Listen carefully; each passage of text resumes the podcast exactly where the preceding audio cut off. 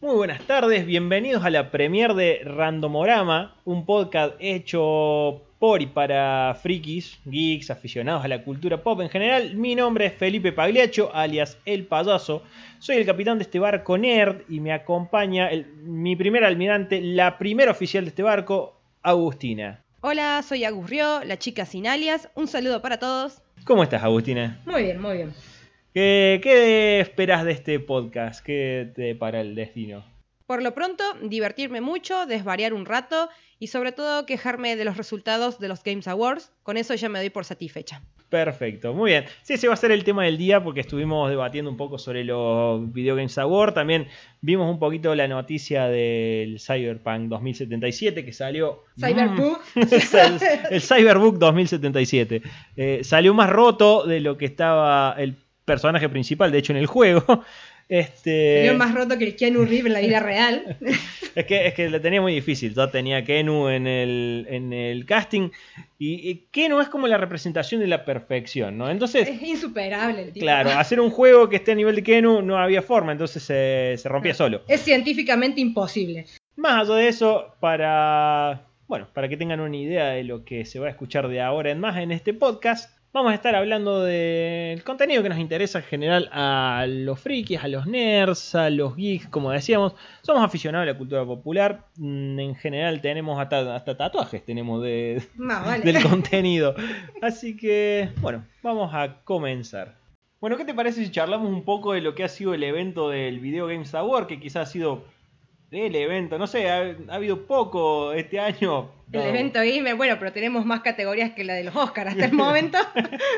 Sí, Hay ha- más participantes, me parece. y ha habido gente que. mm, Juegos, sobre todo, que no, no se dignan a no participar, siguen estando ahí. Ya es, me parece, una cuestión de honor que estén, no una cuestión de. pero es como bueno. si todos los años nomináramos al Padrino 2, ponele. Más o menos, sí, es como, no, no sabes qué te va a pasar el día que no los nomines. Vamos a charlar un poco lo que ha sido todas las categorías, no hilando muy fino, porque si no vamos a estar hasta los próximos Games Awards. Pero Recalquemos eso que nos ha llamado la atención. sí, por ejemplo, eh, justamente estamos viendo lo- los mejor esports que teníamos al LOLcito que ganó otra vez. Como Para diciendo- sorpresa de nadie.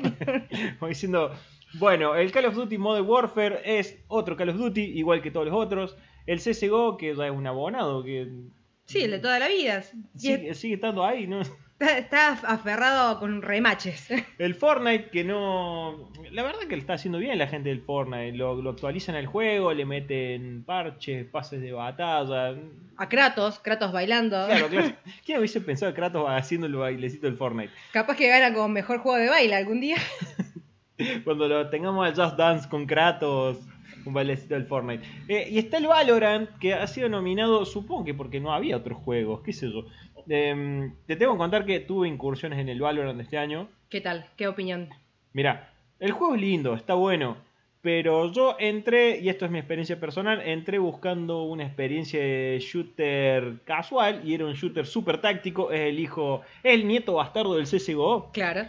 Eh, Vos querías pasarla bien un rato, tranqui, Sí, unos tiritos de aquí. sí, y la pasé pésimo. Así que dije, para pasarla pésimo, sigo jugando al LOL, que como decíamos, fue el ganador de la categoría de los mejor esports. Después vamos a charlar un poco, hablando de, de juegos online, ¿no? Los multijugadores de este año, que han sido eh, los, Los protagonistas, sí. Sí, los caballos de batalla de la pandemia, básicamente. Que está el mismo Valorant del que estuvimos charlando. El Fall Guys, que tuvo como un boom que duró Que vino a ser destronado por el Among Us. por el Among Us. Le duró poco el trono. El Call of Duty Warzone, que te tengo que decir que ese es el shooter que tú estabas buscando, el shooter ocasional. Los Call of Duty, o sea, vos no querés pensarla mucho, Call of Duty. Sí, totalmente. Y el Animal Crossing, a ver, me sorprende que no haya ganado el Animal Crossing porque eh, de hecho ganó el Among Us, que fue quien destronó a todos los otros. Claro, ¿para vos era merecedor el Among Us? Como multijugador, sí, la verdad. Mm, pasa que eh, Animal Crossing ya es una cuestión social más que multijugador, ¿no? Ya es una red social prácticamente, es como Jabo, o Hotel Jabo. El Hotel Club Jabo. Penguin, ¿no? Eh, pero no, creo que la Among Pero que Us- sale 60 dólares, digamos. Sí, bueno, Jabo nunca era barato, ¿no? Tenías que pagarla al principio. Bueno, pero ¿quién pagaba en el Jabo? Sí, no sé, pero los que no juegan Animal Crossing. Que no tenía Nintendo Switch. Pero no, me parece que la Among Us eh, se ha creado un interesante culto de gente que lo juega. Sí, vamos a ver cuánto, cuánto dura, sobre todo porque... Sí, no, no. Bueno, me contaba un amigo, Boris, le mandamos un saludo, que a los creadores de Among Us le conviene más hacer una Among Us 2 que eh, Eh, modificar el, el juego que tú has hecho. Bueno, pero ya está planteado ahora para 2021, han sacado el nuevo mapa. Ya Ah. está publicado. ¿Es ¿Otra nave o...? Otra nave, una nave Airship, un play, una cosa así, pero otra nave, tiene un par de cosas interesantes, pero es la misma dinámica, digamos. Eh, ¿Vos jugaste la Among Us? Sí, sí. Me desquité con mis alumnos en las moscas.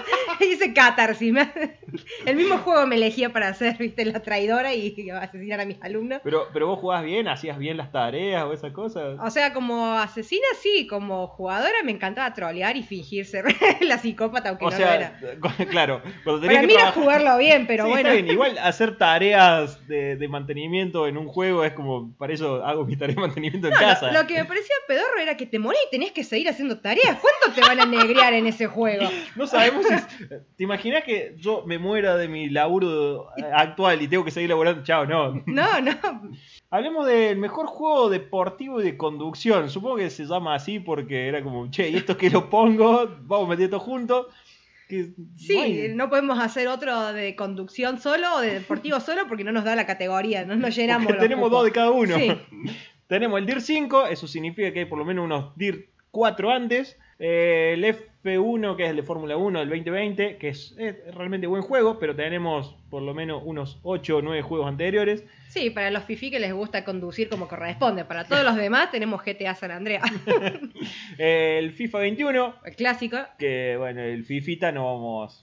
Es otro juego más del Sí. FIFA. El NBA 2K21, que es lo mismo que el NBA K220, pero con las plantillas. Ahora con jugadores más altos.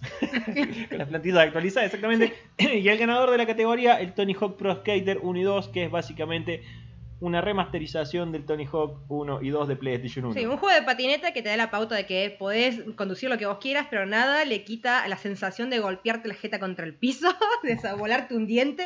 Esa es el juego de realidad y simulación que uno quiere. Espero que no se te ocurra hacer el Tony Hawk en VR porque No, no, gracias. O sea, yo creo que todos los que jugamos esto somos los nostálgicos que ya el cuerpo no nos da para andar en patineta.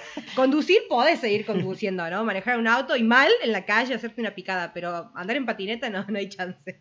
supongo yo que justamente por eso los nostálgicos que mencionas son los que votaron al Tony Hawk Pro Skater. Che, extraño la Play 1. Bueno, voy a, voy a votar. Extraño a mi amigo Tony Hawk. Claro. Eh, hablando de la Play 1, viste que después de 26, 27 años, no sé cuánto tiene, recién encontraron, descubrieron la función de, de recuperar los datos borrados de la memory card. No, ahora me lo decís. Un poco tarde Tarde. para Lenny, igual. Tarde, 82 años tarde. Claro. Eh, quiero destacar esto que mencionamos de los nostálgicos que votaron el Tony Hawk, porque eso me lleva a otra categoría de la que vamos a hablar más adelante. Mejor juego de estrategia y simulación: el Crusader King 3, el Desperados 3, que es un juego que a mí me gusta mucho, por lo menos la saga. El Gear Tactics, un poco más de cambiar la mecánica del, Gears. Eh, el XCOM, Chimera Squad y el ganador de la categoría que fue el Microsoft Flight Simulator. Porque Eh, si en esta pandemia no podés viajar, al menos simula que manejas un avión. Lo más cercano, digamos. Este, con, con las rutas de viaje. Vos sabés que mi viejo se lo bajó al Flight Simulator. Sí. Sí, eh, a él le gustaba mucho el Flight Simulator. Y eso le llevó a, a hacer. Y esto es posta, ¿eh? Se hizo un curso de piloto de dron. Ah, mira vos. Casi nada. Así que estaba chocho ahí con su diploma de la, de la, UTN, de la UTN de piloto de dron. Muy bien, hay que hacer, hay algo que lucrar. Vamos a hablar del mejor juego de lucha, que estaba el Grand Blue Fantasy versus, que para mí tendría que haber sido el ganador de la categoría, yo voy a explicar por qué. Eh, One Punch Man, eh, Hero Nobody Knows, que me parece un juego horrible. Mm, Es más de la misma fórmula Bandai, mm, al margen de que te está spoileando que... Claro, o sea, vos sabés que cuando llegue el pelado Saitama se acabó la partida. Claro, Eh, sí, se lo intriga. eh, el Under Night Inverse Exe, que para mí era quien le tenía que competir al Grand Blue Fantasy. Después estaba el Street Fighter 5. juego preferido. No, detesto. eh, mis aquí vamos a inaugurar lo que son mis opiniones impopulares. Ya tendremos un segmento apartado para eso. Un segmento, creo que podemos empezar la colección. Detesto el Street Fighter. Siempre fui amante del Mortal Kombat, seguidor de Mortal Kombat, aficionado a Mortal Kombat. Me sé la historia, a vos te consta que me he Sí. agarrado a piñas con varios jefes finales, no voy a decir con otras personas, pero estuve cerca por defender a Mortal Kombat. Y en este caso ha sido el ganador. medio que entró por la ventana, medio... Medio de escritorio, pero bueno, es como se aferró a un tecnicismo Sí. de entrar por el DLC. Que, Ah. Con el Aftermath, sí, yo te tengo que confesar lo siguiente. El Mortal Kombat 11 a mí no me estaba gustando. Yo lo estuve jugando y no me gustaba, quizás porque había jugado mucho el 9, mucho al 10 que sí me gustó. Y el 11 no me estaba convenciendo hasta que metieron el Aftermath justamente. Para mí mejoró mucho lo que es la experiencia del modo historia, que estaba medio flojito ya para el Mortal Kombat 11. Pero no sé si merecía ser el, el mejor juego de lucha del año. eh, pero lo trae Rambo. Bueno, ya está, ¿ves? Eh, Sí, vos tenés un juego que mete a Rambo, a Robocop, a Terminator y a todo eso enfermito de los 80. O el fermito de los bananeros. es lo mismo. Claro, la nostalgia, ya sea por Stallone o por el bananero, llevó, supongo que al jurado a votar la misma nostalgia de votar al Tony Hawk, votar en el Mortal Kombat 11. Obvio, tenés el Mortal. ¿Qué mejor que entrar a pelear el Mortal Kombat gritando ¡Llegó el lechero! ¿Para qué voy a votar un juego de monas chinas que se madrean a piña si puedo votar al, Al le- lechero. Eh, mejor juego familiar. Esta es la categoría que para mí inventaron para que Nintendo gane algo. Puede ser. Puede ser, no venía ganando nada. Che, mira, terminaron. Estos son todos los nominados. Che, Nintendo que ganó. Y estaba nominado en mejor multijugador. Ah, pero la perdí con el Among Us. Bueno, hacer una categoría de mejor juego familiar. Ahí te metieron al Animal Crossing. De vuelta al al Fall Guy. Al, al Mario Kart. Pero me encanta porque hay como tres de, de Nintendo, ¿no? Está el Animal Crossing, el Mario Kart y el Paper Mario. O sea, ¿no querés comprar la categoría? Che, este, supongo que las probabilidades le jugaron a favor. El Crash Bandicoot 4 no pudo rescatar a sus nostálgicos y le dieron medio. Quizá, ¿no? Debe haber habido un maletín por ahí. Che, dale algo a Nintendo antes que... Unas monedas del Mario, unas coins. Mejor juego de rol, Final Fantasy VII, la remake. Sí, hablando de los nostálgicos. Hablando de nostálgico, y eso le llevó a llevarse el, el galardón en, este, en esta nominación. El Genshin Impact, no sé, a mí no me gusta, no me convence Genshin Impact, no me gusta la historia, pero tiene muchos jugadores actualmente. De hecho, tengo muchos amigos que los están jugando. El Persona 5 Rodal, que para mí tendría que haber sido el ganador, es mi opinión. El Wasteland 3, un juego que me encantó porque me hace acordar mucho el Fallout. Y el Yakuza Like a Dragon, que también fue un intento de, che, vamos a seguir laburando con el Yakuza, déjenlo morir, pobre juego. Mejor juego de aventura de acción, Assassin's Creed Valhalla, Mm, sí, repunta un poco desde Origins. la 7, la 8 del Assassin's Creed. Sí, la precuela, secuela, spin-off. Pero la verdad es que este Valhalla es igual a mm, Odyssey, pero con vikingos. O sea que no cambia mucho. Si te gustó el anterior, te va a gustar este, es la misma mecánica. La verdad, repunta un poco, pero en cierto punto me pareció muy parecido a lo que es la nueva edición del último eh, God of War. Fue como que ahora les pintó todo lo nórdico. Son, sí. Sí, fue como... mm, Capaz que se quisieron un poco colgar de las tetas de Kratos. Me parece que va por ahí, ¿no? La cosa, pero bueno. o sea, era eso o Iron Man. Entonces, Claro, sí. ya se lo había llevado el Fortnite, así que porque... Que ¿Por cierto, que por cierto lo tiene a Thor Fortnite, entonces... También, también.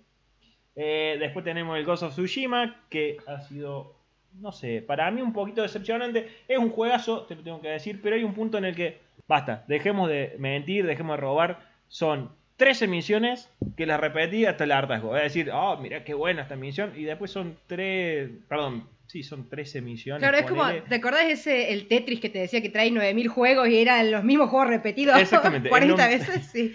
El Marvel, vs- eh, el Marvel Spider-Man de Miles Morales. Que llegó tarde, la verdad, hubiera competido mejor o antes o más cerca de él cuando se estrene la película, pero me parece que perdió el impulso ya de todo lo que venía con Avengers. Sí, aparte tenía su predecesor que había pisado fuerte también en los Sí. Video Games Awards y era como, no se lo dimos al anterior porque se lo vamos a dar ahora. Claro. Quizás se hace un Spider-Man 3, eh, quizás lo gane. A Peter Jackson le pasó con el Señor Anillos, le nominó la 1, la 2, se le da la- el Retorno del Rey. Siempre que no salga de vuelta el Peter Emo. Totalmente.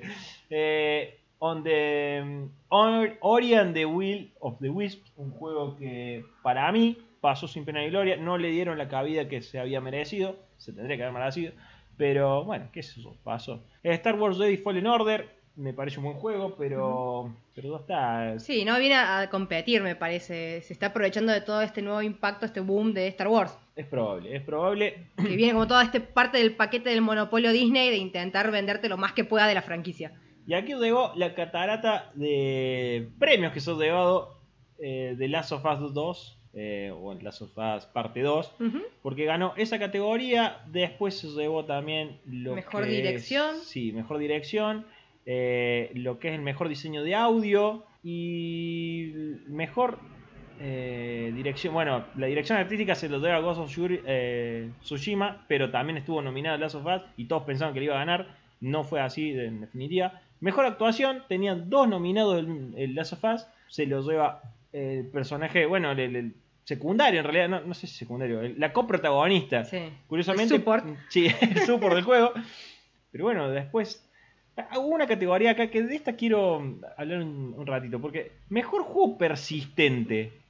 ¿Qué, qué es para un mejor juego persistente? Es el que no lo podés bajar, el que ya te está ya aturdiendo. está, o sea, volviste acá, ¿qué, Claro. qué más querés de mí? Es el juego Barney ese cuando Moe lo saca del bar y vuelve por detrás. Bueno, esa categoría de juego persistente. Apex Legends, otra vez estás aquí, Destiny 2, Seguís dando vueltas. Call of Duty Warzone, otro Call of Duty, Si no ganaste las otras, vas a venir acá. Vas a seguir intentando el repechaje de los juegos. El Fortnite, otra vez el Fortnite. Y el verdadero juego que le hace honor a la, a Sí. la categoría, el juego persistente No Man's Sky. Un juego que nació muerto y de a poquito lo han intentado revivir o lo han ido reviviendo. El, eh, el juego que no te afloja, que no camina durante el partido, sino que corre todos los 90 minutos.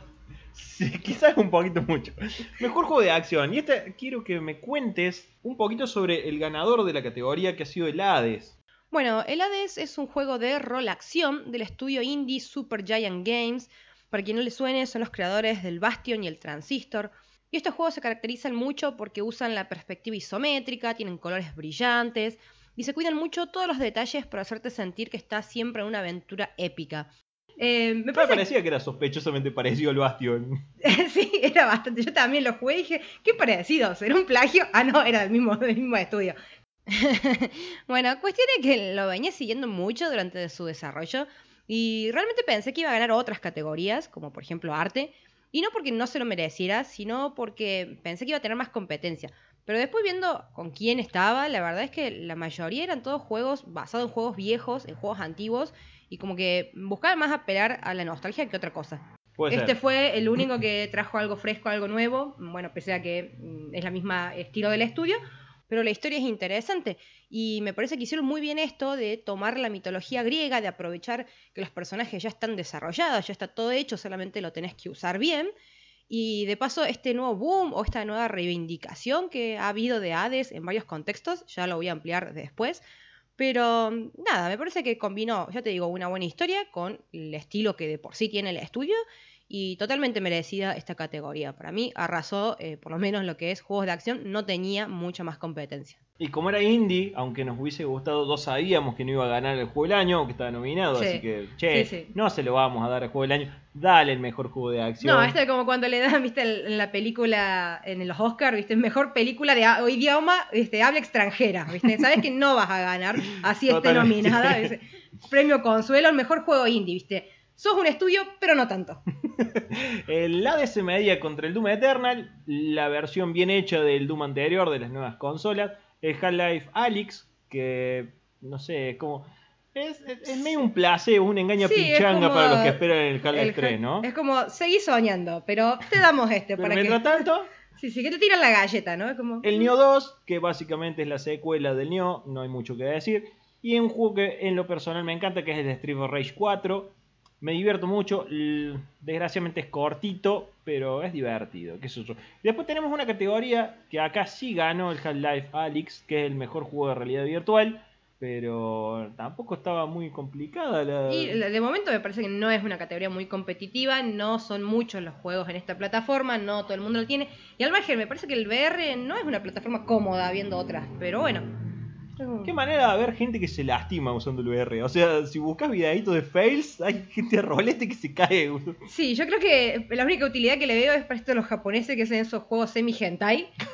Pero, viste, como, no sé si Sí. poner en esas categorías esos juegos, competirán en acá en los Games ¿Y Awards. tenés algún link de eso? La del link de Mega.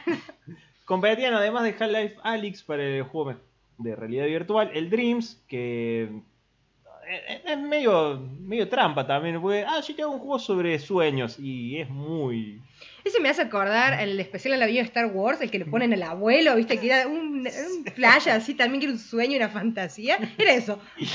El Marvel Iron Man. Que... No lo deja al morir Iron Man. Sí, ya está. Déjenlo morir con dignidad ese personaje. Qué mal el que me cae Iron Man. Eh, Star Wars Squadrons, que a mí me parecía que era un buen juego. Sí, pero no sé qué. Supongo que Half-Life le gana. Porque, ojo, no vamos a decir que la Star Wars Squadron no pega también, digamos, con la nostalgia. Pero supongo que a los jurados. le- Bueno, pero para la nostalgia de Star Wars ya tenés un montón de material, Sí. la serie, las películas, el spin-off de aquí y de allá, así que... Dásele a Half-Life que mientras esperamos el 3, dáselo a ese. claro, antes que le hagan una mala película el Half-Life, dale un premio así. Y después el juego de Walking Dead, Saints and Sinners, que. Mm, flojo, nada, es correr, Sí. correr zombies, básicamente. Mejor juego móvil, el Among Us, el Call of Duty móvil. ¿Para qué vas a jugar el Call of Duty móvil si podés jugar la consola? El, Genshin- el Genshin Impact, lo mismo. El Leyenda de Runeterra, que esta es la versión de. El, es- Hearthstone. Sí, el básicamente. Hearthstone de los... de el. Hearthstone de, de Rito, de Rito Games. Y el de Pokémon Café Mix, porque Pokémon va a tener que seguir robando en otras categorías. O sea, Nintendo no se va de los Games Awards sin un premio, así sea el de decoración. El mejor indie, que lo ganó el El Hades. Sí, que para mí de todos eso era el más indie. Ah, si, si existe una categoría así. Y bueno, ya llegando, digamos, a las categorías más importantes, si se quiere, que tienen que ver con la mejor dirección artística, que como decíamos, el of Tsushima se llevó el honor, porque lo mismo, es como cuando gana el mejor director, pero no le van a dar mejor película. No, más vale. Che, el of Tsushima no va a ganar juego del año, dale este premio. Mejor narrativa, se la lleva el Last of Us 2. Y de ahí ya arrasa. La dirección también. Y terminó siendo entre los siguientes juegos: el Animal Crossing, New Horizons, que está. de- Ya, dale, Nintendo, mejor ya. juego familiar, Sí. débátelo. El Doom Eternal, porque Mm. es bueno, pero. qué sé yo. Porque es el Doom. Sí. Porque sí. El Final Fantasy VII, la remake, que es como, che, tengo una buena fórmula, la voy a repetir. Es lo que está haciendo Disney con sus live action. A ver, hagamos los personajes con más bits, ¿viste? Con más definición, unos píxeles más, juego nuevo. Los que mencionamos, el of Tsushima y el Hades, no iban a ganar. Nos hubiese gustado que gane el Hades, a mí por lo menos. A vos supongo que. Totalmente, pero bueno, acá creo que ya de Last of Us estaba en otra categoría, en otro nivel, no Sí. le podés competir. Y Bueno, se lo debo la secuela de Last of Us. Eh, no hay mucho más para decir sobre ese juego. A ver, honestamente es un juego bueno. No me parece que sea tan bueno como el primero. Pero bueno, se, se deja jugar, como quien dice. Sí, yo lo único que tengo no es una crítica, sino que son esos juegos, y fue uno de los primeros que empezó con esta modalidad tipo película interactiva. Entonces supongo que si te gusta participar más en lo que es el juego, puede llegar a un punto, a mí me parece medio aburrido en ese sentido, como la película de Black Mirror.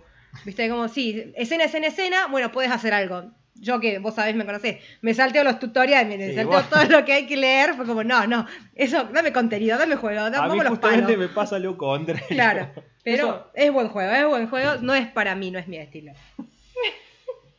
me parece muy bien. Eh, hablando de los tutoriales, tengo algo que contarte. Haceme acordar, te cuento dentro de un rato. Bueno,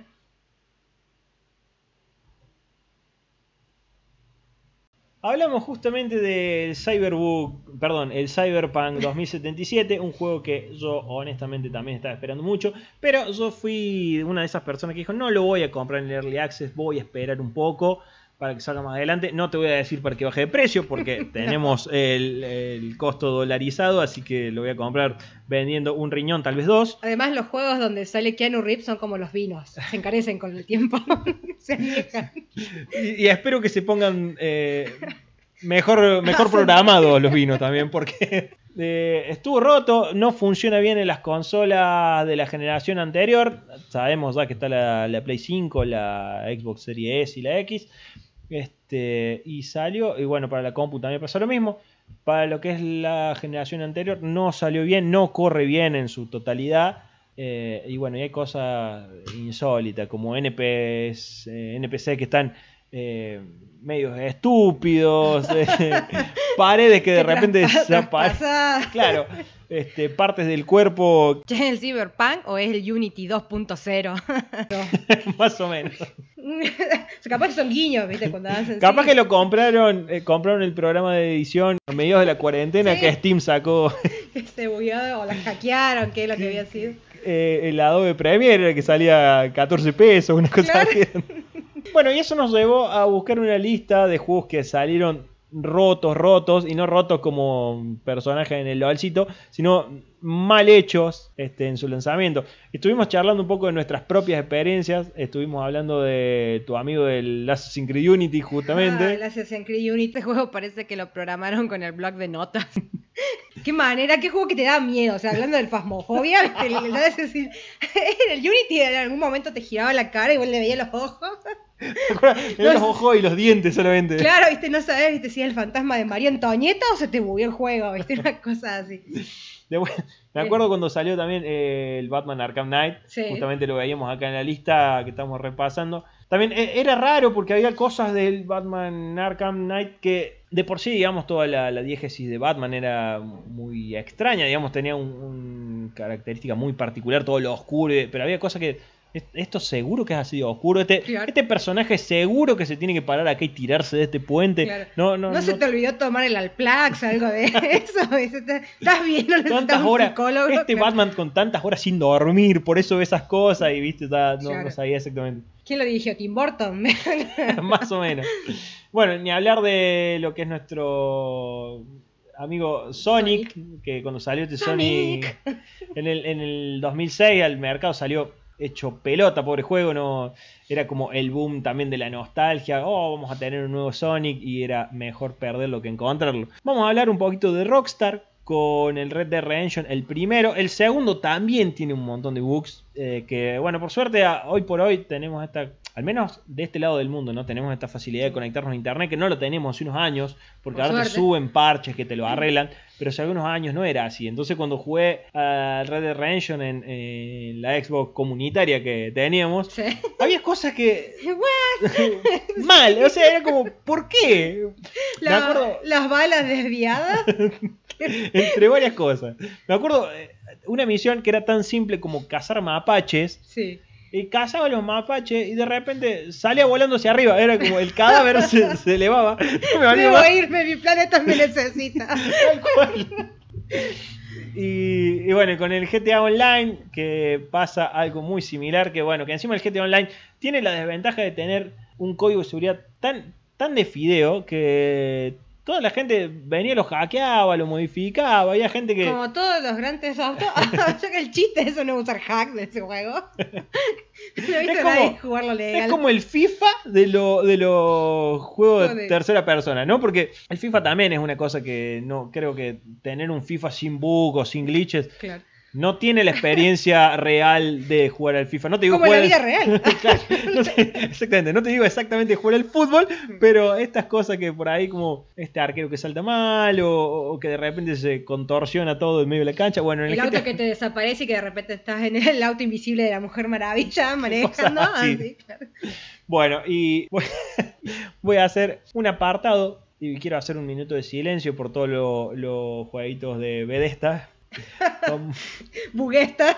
Bugesta. Ya hablamos un poquito de Bugisoft, hablamos de Rockstar Books, este, y vamos a hablar de Bugesta. Porque yo creo que desde el primer, el Scrum, bueno, el Skyrim, y de ahí en más el Fallout 3, el New Vegas, el Fallout 4, no tener un bug, o no tener un glitch, o no tener un error, es como. No es. eh, El mundo no es así. El mundo post-apocalíptico no está planteado sin bugs. Yo creo que debe ser así. Y en este caso, de esta época media medieval mágica del Skyrim, Sí. yo imagino que también era así, que las cosas desaparecen, que, Que traspasar las paredes. Que matás, el personaje que mataste y que tenía algo que necesitaba se cayó detrás del piso y ya no podés acceder a lo que necesitaba y por eso tenés que reiniciar en la parte del nivel ese, la misión. Ni hablar Sí. de los suelos que desaparecen, porque me acuerdo clarito que vos venías caminando y te caías, Sí. en- y caías Y caías. y seguías cayendo. Y se te desinstalaba y te instalaba el LOL.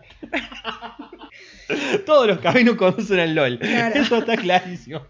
Ahora, eso no eran bugs, ¿no? Eso un hechicero lo hizo. Al menos en el Skyrim. Bueno, bueno, en el Fallout, ¿qué pasó? La bomba atómica lo hizo. Es Claro. culpa de los chinos. Porque en el Fallout, de alguna manera, todo es culpa de los chinos. o de los rusos, claro. Ah, qué buen juego el Fallout. qué buen juego el FIFA también. ya le daremos eh, un par de manitos al, Cyberpunk 2077 cuando cobremos el aguinaldo.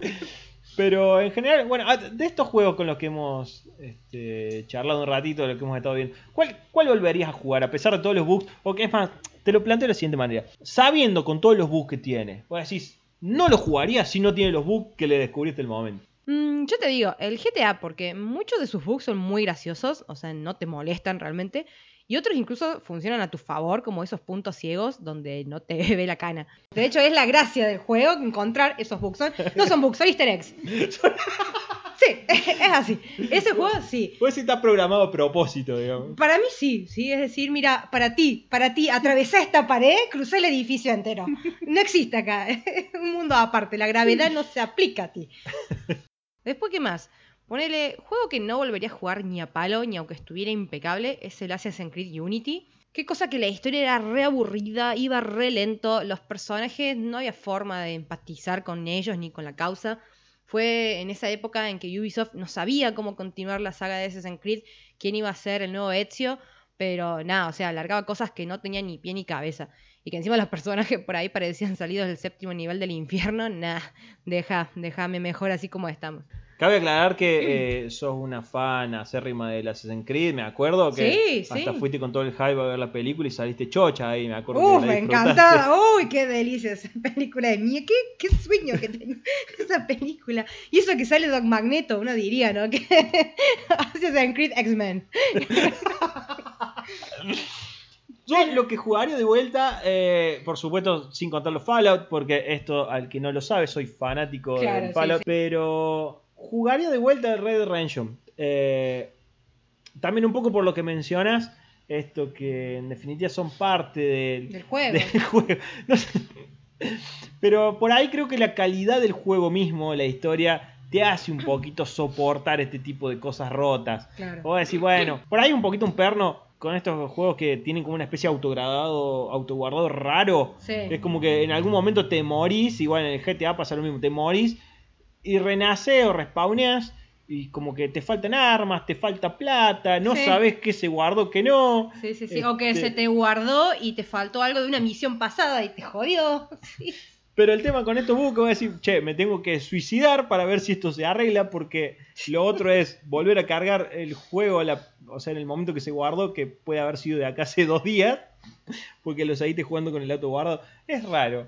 Este, bueno, hace poquito estuve jugando, eh, estuve incursionando en el Dragon Ball Z Fighters. Che, ¿cuál es ese para la Play? Eh, lo estoy jugando en compu, pero el, el juego de peleadita que también sí, fue un- sí, el Dragon Ball no tiene juego de debate o de, o de discusión, sorry. Sí, no, pero soy el que en dos Dragon dimensiones. Ball Memory Test. No, no lo he visto. Este. Que también le encontré algunos bugs al Cocusito Fighter. Pero viste que te dije recién que quería hablarte de vuelta, digamos, sobre el tema de los tutoriales. Yo sé que vos no sos para nada fan de los tutoriales. No, por favor, es la peor historia. Yo soy una firme creyente de aprender con la experiencia. Una cosa que yo hago al principio de los juegos es ver cómo te puedes morir. Esa para mí es la gran lección. ¿Viste? Es ir, Bien. si algo me mata, ya está, yo lo aprendí. Bien. No necesita meter la mano en el fuego, digamos. No, no.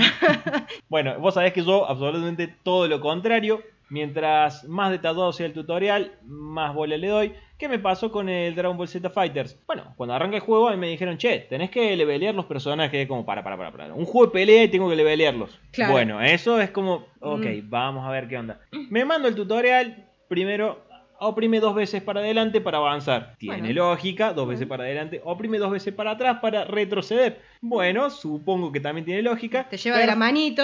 Perfecto, completaste la primera etapa del tutorial. Vamos a la segunda. Y es como, man, eso no es un tutorial, eso Claro. es un.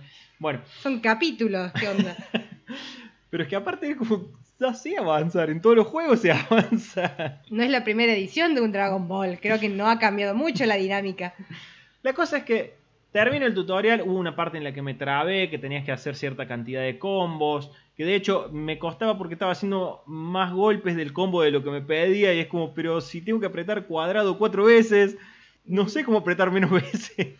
Pero bueno, me trabé, pude pasar el tutorial, completé el tutorial después de como cuatro horas tratando de completar el tutorial. Imagínate, ya me llevaba... Tutorial más largo de tu vida, yo ese ya lo dejaba el juego. Bueno, me voy a mandar al modo historia. El modo historia acá me sorprendió porque es un tablero en donde tiene unos 6, 7 casilleros y vos tenés cierta cantidad de movimientos para hacer. Por ejemplo, 20 turnos. Si se te acaban los turnos y no te pudiste mover en el tablero, perdés la partida. ¿Qué? ¿Serpientes y escaleras? Más o menos. La cosa es que, digo, bueno, eh, voy a este primer tablero que acá hay un Napa y me apareció un Napa que en realidad no es Napa, sino que es un clon malvado de Napa. Porque si vos me decís a esta altura, bueno, hay un multiverso y hay todas las versiones malvadas de los personajes, te lo creo. Pero digo, estamos en la era de los multiversos. Hoy todo el mundo tiene multiverso como tiene Instagram. Claro. Pero no, este era un clon malvado de Napa. Está bien. Y un Dark clon- Napa Sí. y tenía pelo. y tenía eh, de compañero al clon malvado de Krillin. Digo, bueno, yo soy Goku, pase Dios, lo puedo. eh, Bueno, es Krillin, o sea, Claro. ¿qué habilidad tiene? Y encima un clon, o sea. Claro. ¡Goku! Y la cosa es que me pongo a pelear, me mando la partida y me sale. Bien, esta es la primera partida. Oprime dos veces para avanzar. ¿What? ¿Otra vez? Oprime dos veces para atrás para retroceder. Y era como, era el tutorial de la primera pelea. Cuando la paso, voy al siguiente casillero. Oprime una vez cuadrado para dar un golpe medio. Y era el tutorial, así que tuve que hacer todo el tutorial de vuelta con los- mientras estaba haciendo el modo historia. Dragon Ball Tutorial Edition. Lo que más bronca me dio es que si vos no completas el tutorial eh, durante la pelea, porque encima el, el NPC, en este caso la, la CPU eh, o, el, o el clon de Napa, te caga piñas, Sí. vos mientras tanto tenés que hacer el tutorial, es decir, tenés que apretar dos veces para atrás para retroceder, dos veces para adelante para avanzar. Si Napa te caga piña, perdés el stage. Si no completás el tutorial, perdés el stage. Si lo cagás a piña antes de completar el tutorial, perdés el stage. ¿Por qué tan porro? Bueno, a la sexta, séptima pelea tutorial de Casillero, eh, ya no estaba muy contento con el modo historia. Dije, ya, se va a la mierda, es un juego de pelea. Ah, y encima tenías que levelear, porque encima tenés que levelear. ¿Te dio algún logro a todo esto? Por lo menos, así como un vamos, tú puedes. Probablemente, no me acuerdo. O sea, imagínate que ese era mi nivel de concentración de esa altura. Dije, bueno, es un juego de pelea, se va a la mierda. Agarré y dije, voy a pelear. Eh, totales online. No, es juego de pelea.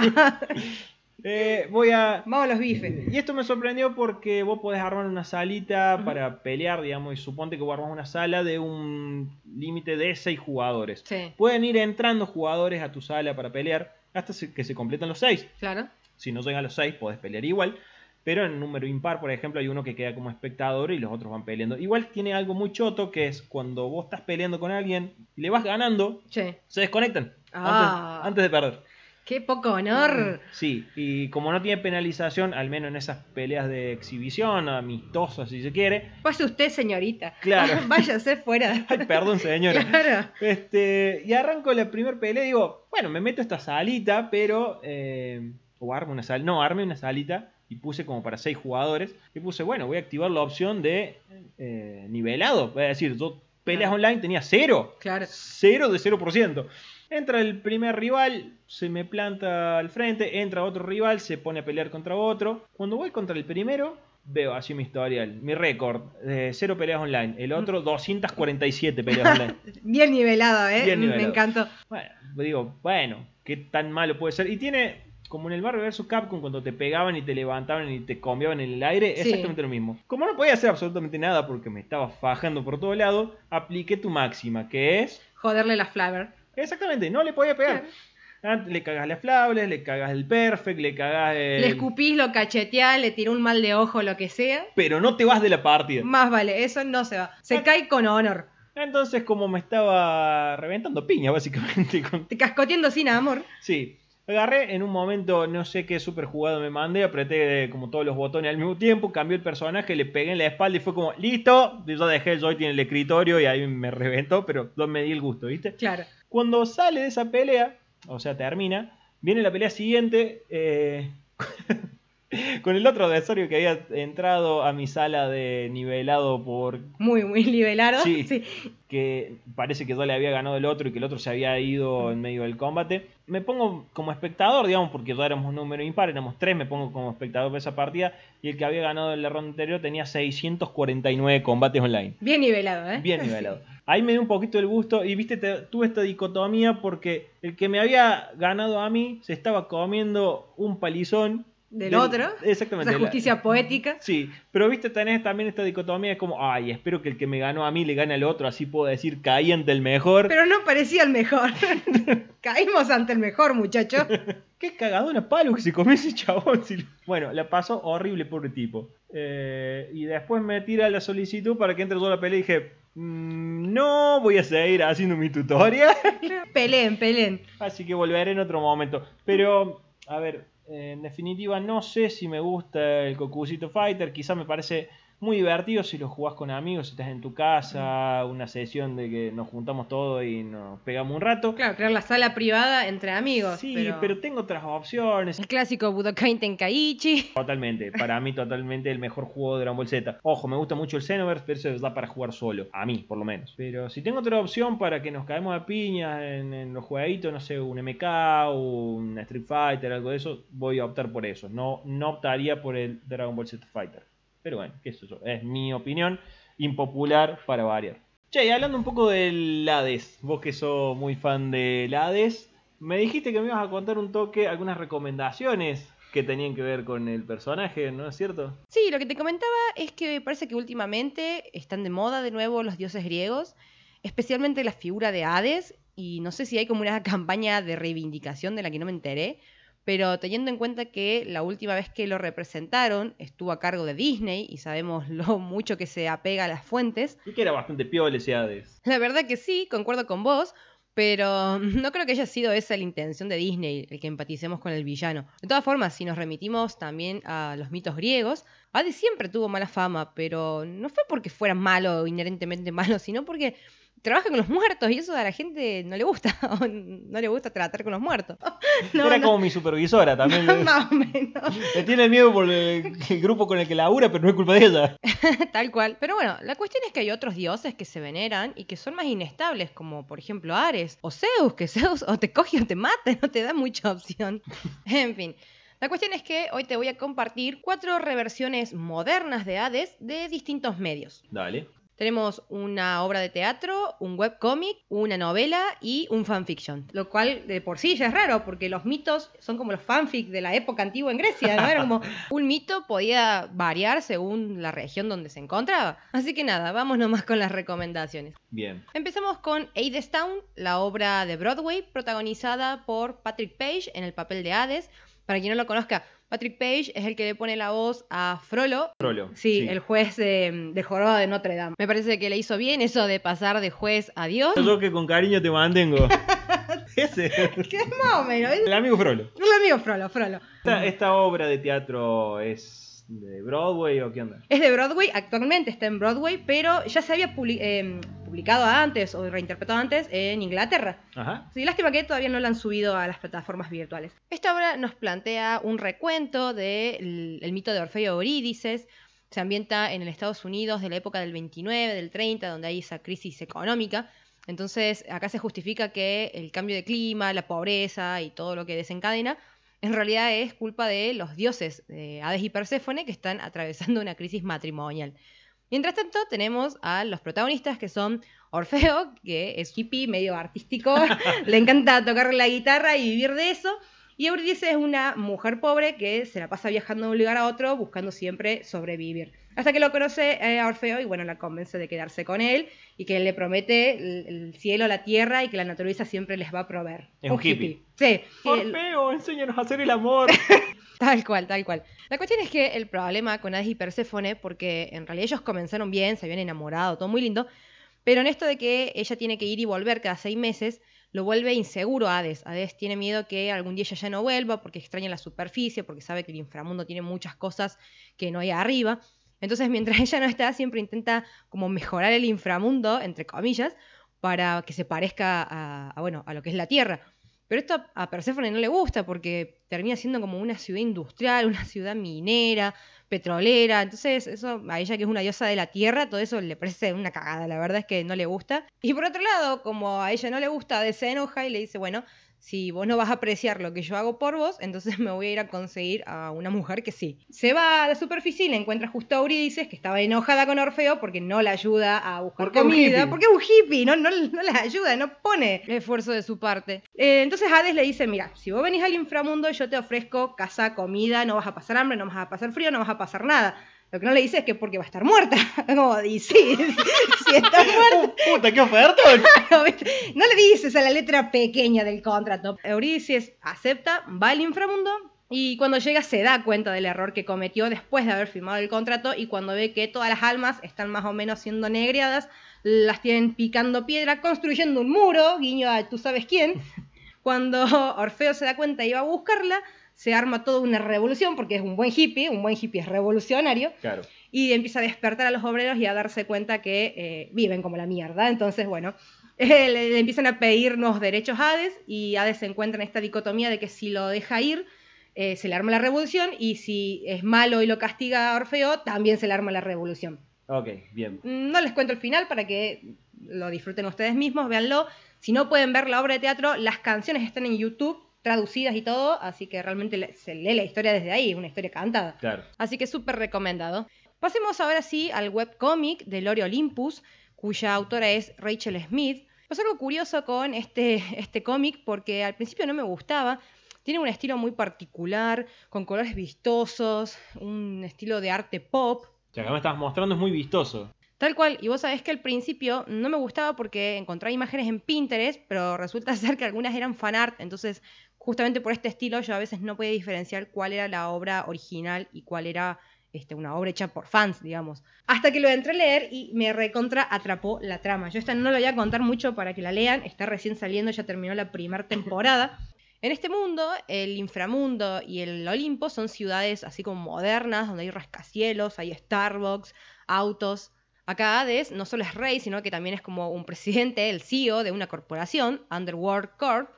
Trata muchos temas, mm, no sé, muy de la actualidad, ¿no? Estas cosas que le puede pasar a cualquiera, depresión, ansiedad, relaciones tóxicas, eh, violencia de género. La verdad es bastante adulto el Ah, tema, mira. pero lo trata, lo trata con tanta sutileza, con tanta delicadeza, pero al mismo tiempo eh, empatizas tanto con los personajes. Eh, te digo, yo he visto en los comentarios gente que le dice, me sentí reidentificada, esto me ayudó, me ayudó a buscar ayuda, me ayudó a darme cuenta que ciertas cosas estaban mal y no las sabía, ni siquiera sabía por qué estaba angustiada. La verdad es que toda una catarsis. Yo creo que eh, realmente ahí uno hace arte cuando pega, ¿no? Pega y llega a la gente. Claro, totalmente, porque justamente como decís, son temas muy actuales que por ahí es difícil tratarlos directamente. Y está bueno que haga, o sea, genera conciencia, digamos, además de ficcionalizarlos, ¿no? Totalmente. Y bueno, acá Hades y Perséfone se conocen, cada uno viene como de contextos distintos. Perséfone es más una campesina, Hades ya te digo, es como un empresario pero bastante solitario porque el poder lo aísla. Pero justamente porque son tan diferentes es como que combinan muy bien y nada, son la definición de los tontos enamorados. Es así, son muy tiernos verlos juntos y al mismo tiempo te dan ganas de cachetearlos. en fin. Pasemos al fanfic. Tengo para recomendarles esta historia redactada por mi amiga Juliana, alias Artemisa93. Y me gustó porque plantea un mundo muy interesante, ambientado en la modernidad, ambientado en el año 2019-2020. Sí, Y en este contexto, los dioses, tanto monoteístas como politeístas, se rebelaron ante la humanidad en el año 2001, supuestamente para evitar más guerras o derramamiento de sangre en nombre de la religión. Y pasaron a convertirse en una especie de famosos. Y ah, mira, Sí, mientras tanto Perséfone no se siente muy diosa porque es muy joven en comparación al resto de los otros dioses, ella tiene 25 años, siente que ya llegó tarde a la repartición de poderes, los mortales no la tienen muy registrada, pero cambia cuando conoce a Hades en una conferencia de la universidad que juntaba a todos los dioses del inframundo, estaba Hades, Hela y Anubis, ¿bien? Y como ella tiene el poder de la empatía, al verlo a Hades, pobrecito que nadie le hacía preguntas porque le tiene miedo, ella se anima y bueno, ahí se conocen y después eh, entablan una relación amistosa. Hades la invita al inframundo a este, hacer una pasantía, porque bueno, Perséfone estudia abogacía, le gusta todo esto de las leyes, qué mejor que el jurado de los muertos. Pero bueno, lo que más me gusta de este fanfic es cómo plantea que muchos de los mitos en realidad no, no fueron verdad. Por ejemplo, el de Apolo con Dafne, que se supone que era una ninfa que él persigue hasta que ella, o hasta que la diosa de la tierra la convierte en un laurel. Y resulta que acá no, que es que Apolo se puso hasta el pedo con Dionisio y terminó abrazado a un árbol, y cuando los humanos lo vieron le inventaron el mito. Es muy bueno. Es muy bueno, entonces así lo mismo con el mito de ella del secuestro, no era porque la secuestraron, sino porque una vez se desmayó y Hades le ayudó a subir al auto y ya le armaron todo el, contexto ahí, la prensa amarillista. Los humanos son unos paparazzi bárbaros. Más o menos, la verdad que está muy bueno, está en Archive for Own. Eh, libre para que lo vean, creo que después lo iba a publicar y lo iba a vender, pero por lo menos ahora está gratis y lo pueden leer en italiano o en inglés. Bien. Che, contame el fanfic este. Eh, ¿Tiene algún género en particular? ¿Está más tirado para la comedia? ¿Es más drama? Mira, es mayormente romántico, pero eh, tiene momentos de drama y también de comedia. Sobre todo al final, cuando empezamos a ver un poco más el pasado de Hades, que bueno, Hades siempre tiene este problema, que el poder lo aísla, entonces es un, dios bastante solitario y eso le pesa. Así que en esos momentos te sacan más de una lágrima, pero bueno, en general eh, es de romance, un romance tranqui. Mira Así muy interesante. Está copado. Sí, sí. Así que bueno, vamos con el último que es la novela, ya una novela profesional. El Hades de Alexander Rachel o Rachel Alexander, no sé cómo es que se pronuncia. que bueno, es eh, esta sí es una historia más como una reversión del mito, muy interesante. Es un, un, como una novela pseudoerótica, es para adultos.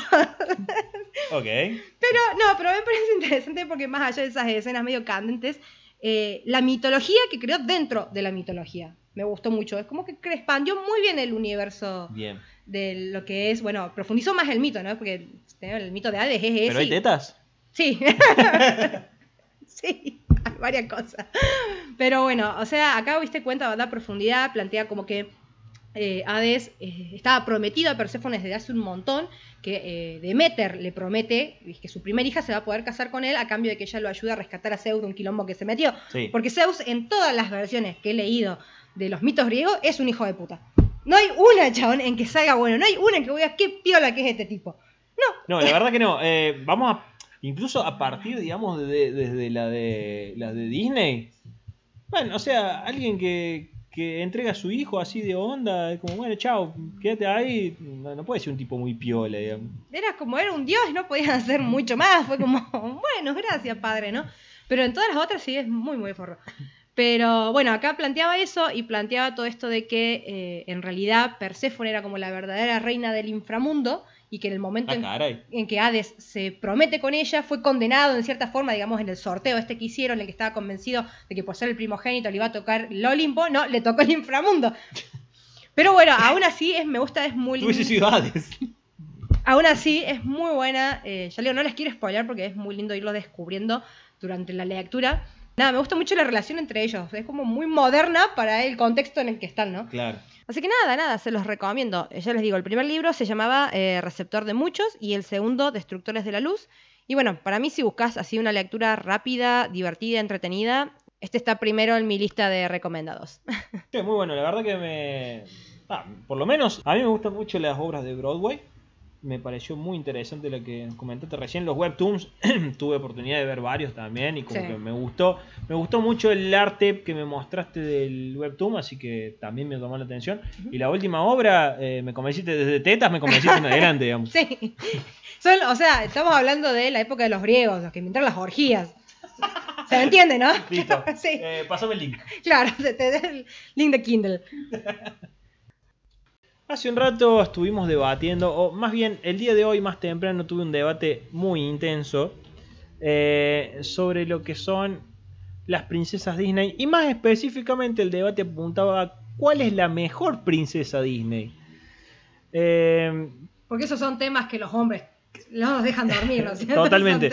Yo hace tres o cuatro días vengo pensando y vengo este, en mis minutos de reflexión en la ducha, mientras me caía el agua por los costados, pensaba, ¿Cuál es la mejor princesa Disney? Porque tenemos varias, hay algunas que dicen, ah, sí, son princesas Disney, pero en realidad no son princesas, para mí no tienen que pelear la categoría. Tenemos princesas Disney nuevas, que quizás no son princesas... Anexas. Claro, no son princesas Disney propiamente hablando. Pero Princesas compradas, con lo turbio que suene eso. mal totalmente. compradas. Sobre esas, bueno, vamos a hacer la categorización. Vamos a hacer un repaso general de las princesas como para que tengamos el listado. Tenemos a Pocahontas, Poca onda. Poca, a Pocahontas, Sacayuya. que esta quiero, no sé si estarás de acuerdo, quiero quitar de la lista primero que nada, porque a mi entender no es una princesa, es hija del jefe de la tribu. Eh, mira, si supiera un poco más de la, esta, ¿cómo era la tribu de los mapuches, no? Los chacachuí, ¿cómo era la tribu de, de- Eh, sí, los no- mazahuones, ¿no era? Claro, No, los mazahuones fueron derrotados, esos eran los enemigos. Pero bueno, los más ajuones, bueno, sí. los más, a- más ahueones. Bueno, no, no me voy a hacer la conocedora, la antropóloga de estas culturas eh, originarias, pero no, la verdad es que creo que sí, que hay que sacarla. No, no es Bien, princesa. Vamos a decir que no creo que sea una monarquía. Si fueran los incas, te la defendería a muerte porque eso fue una monarquía. Sí, está bien. Pero no, Pero no sé, no sé, no es. Y aparte se encamó con el enemigo, así que Cero conciencia de clase, se fue con el rubio ahí a Inglaterra. No, no, no, eso es la, la descuenta por sí sola. A Bien. su pueblo se olvida. Vamos a pasar por Mulan, que también la quiero sacar de la categoría. Acá Sí. tenemos una discusión eh, interesante porque Mulan adquiere un título. Sí, pero es como, no es nobiliario, es como un título de heroico, ¿no es cierto? Un Claro. título así como un servidor del verdadero imperio. Aunque algunos dirían que es como más, porque el emperador se arrodilló ante ella. Entonces algunos dicen como que ella es más que el emperador, pero en la cultura china, más que el emperador, ella es un dios. Claro. Entonces, no sé ahí. No sé también si eso tiene que ver más con Disney y cómo lo planteó. Ah, ellos viste que nunca te van a hacer reina a la mina, Che, siempre eh. es princesa o nada. Así que no claro, dijeron, mí- esto, esto está en chino, ¿cómo así? Y traducirlo así nomás. Claro, Creo que el, em- saco tu moco. el emperador se inclinó o algo así. claro, sí. Eh, Eh. Le dolían las rodillas, se les bajó la presión, tráiganle la coquita. En definitiva, no es princesa, la Sí, quitamos de la lista. Sorry. Vamos a. Vamos a hablar un poquito de Ariel, la hija del rey Tritón. Sí, la pelirroja. la pelirroja. Acá quiero hacer una salvedad porque esto estuvimos discutiendo eh, fuertemente. Podríamos meter a Ariel y a su hija Melody, creo que es el nombre de la hija, sí, sí. que aparece en la Sirenita 2. Vamos primero con Ariel. Solo que tengo entendido. ¿El detergente? el- no detergente, sino la, la- la colorada que cantaba. sí. Eh, ¿Qué pasa con él? Que encima ahora va a tener un live action, que es afroamericana. Sí, sí, tiene No, color de- no. Nunca se especificó en el libro así Claro. el color de pelo, da igual, pero lo que no quita es que como monarca o como... Como princesa. Es horrible. Es horrible. Sí. ¿Qué pasó? Ella le da la espalda a su pueblo, eh, en este caso lo- los tritones de la sirena o, el- o el Sí. fondo del mar. eh, se En pareja con... empareja con el un... rubio piel, el- el no, moreno morocho, el príncipe Eric, que el Sí. príncipe Eric le da la espalda a su pueblo para dedicarse a ser marinero. Ay, Este, jo. y bueno, y deja, deja su pueblo atrás, él deja su pueblo atrás, eh, se emparejan y de repente, eh, de alguna manera, deja de ser una sirena, o por voluntad del rey Tritón, deja de ser sirena, este, y está bien, y adquiere el título de princesa por casarse con Eric. Pero, ¿qué pasa? En la Sirenita 2, Tienen la hija. sí, pero Eric de repente arranca la, la película y Eric es rey, no se sabe si es por la muerte de los padres, por asesinato de los padres, ahí es donde nos vamos a meter eh, claro, en conspiraciones de, monárquicas. no monárquicas, sé. Eh, por lo cual Ariel pasa a ser una reina Sí. por, eh, por matrimonio, digamos, Sí, sí. y tiene a su hija Melody, que habíamos pensado podía ser una buena candidata, pero ¿qué pasa? Melody es todavía peor, peor que, que su, madre, es peor que sí. su madre. No quiere saber nada, digamos, con su título de herencia, por lo cual ya le da la espalda a su pueblo, sino que aparte se caga en el pueblo de su madre porque le regala a Morgana, la hermana de Úrsula, que era la villana en la primera, el- el- la corona y el, Y el tritón. y el tridente, el rey tritón. Para ser alguien que le gusta la sirena y que soñaba con ser sirena, como que medio que la jodiste o mal. sea, más egoísta. Eso y con terminar el mar con plástico fue como flaca, no sé qué es peor. Así que para mí, ah, eh, Melody en particular juega la B nacional de las princesas. eh, Sí, sí, no le da la talla. La voy a descartar totalmente. Vamos a hablar del caso de Elsa y la hermana, ¿cómo es que se llama? Ana. Ana, de Frozen. Hacemos un muñeco. ¿Qué pasa con Elsa? Y, eh, y acá recién tuvimos. eh, Pasó algo muy, muy chistoso porque No decir. Elsa. Era dice- princesa. Era, princesa. Pasa- cuando se mueren los padres pasa a ser la reina. Sí. Dice, yo no quiero gobernar acá, se van todos a otra parte y se va sigue siendo reina del pueblo, aunque abandone el pueblo, se va y hace su propio reino de hielo, Sí. por lo cual deja de ser princesa porque pasa a ser reina y de dos eh, tierras. Sí. Ana pasa a ser...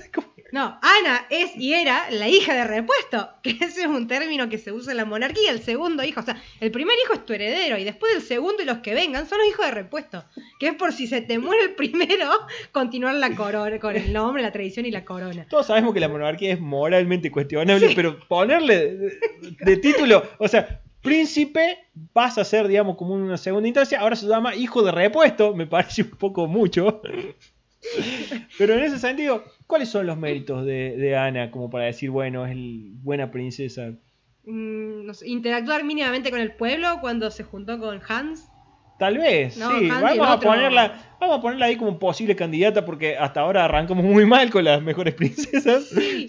Son todas un desastre. Podríamos decir que esto de ir a buscar a la hermana porque el pueblo estaba sufriendo, pero en realidad lo fue a buscar más porque su hermana y la quería que por lo que le pasa al pueblo.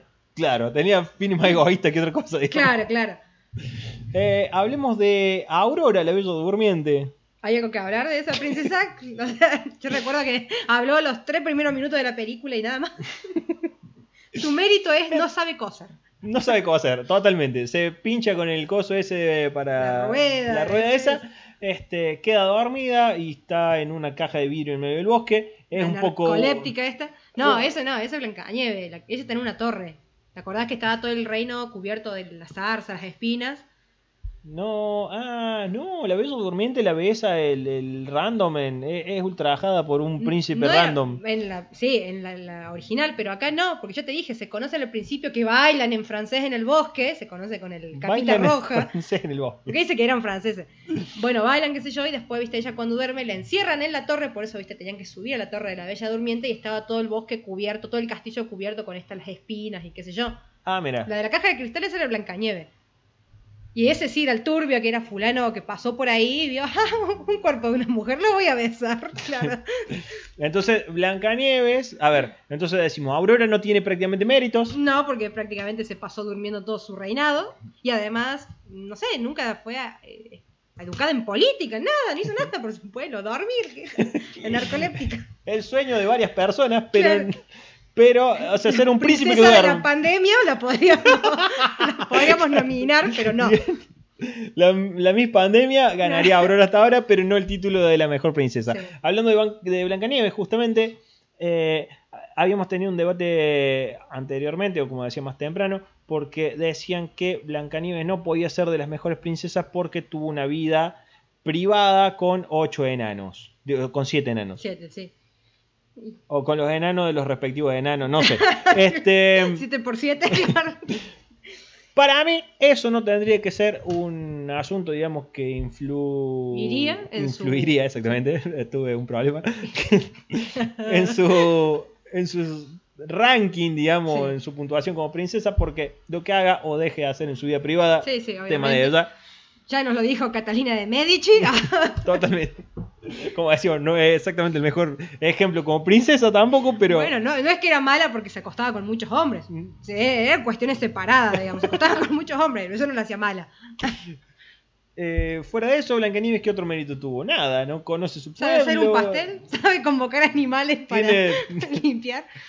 y tiene debilidad por las manzanas, Y pero. por la ancianita, ¿eh?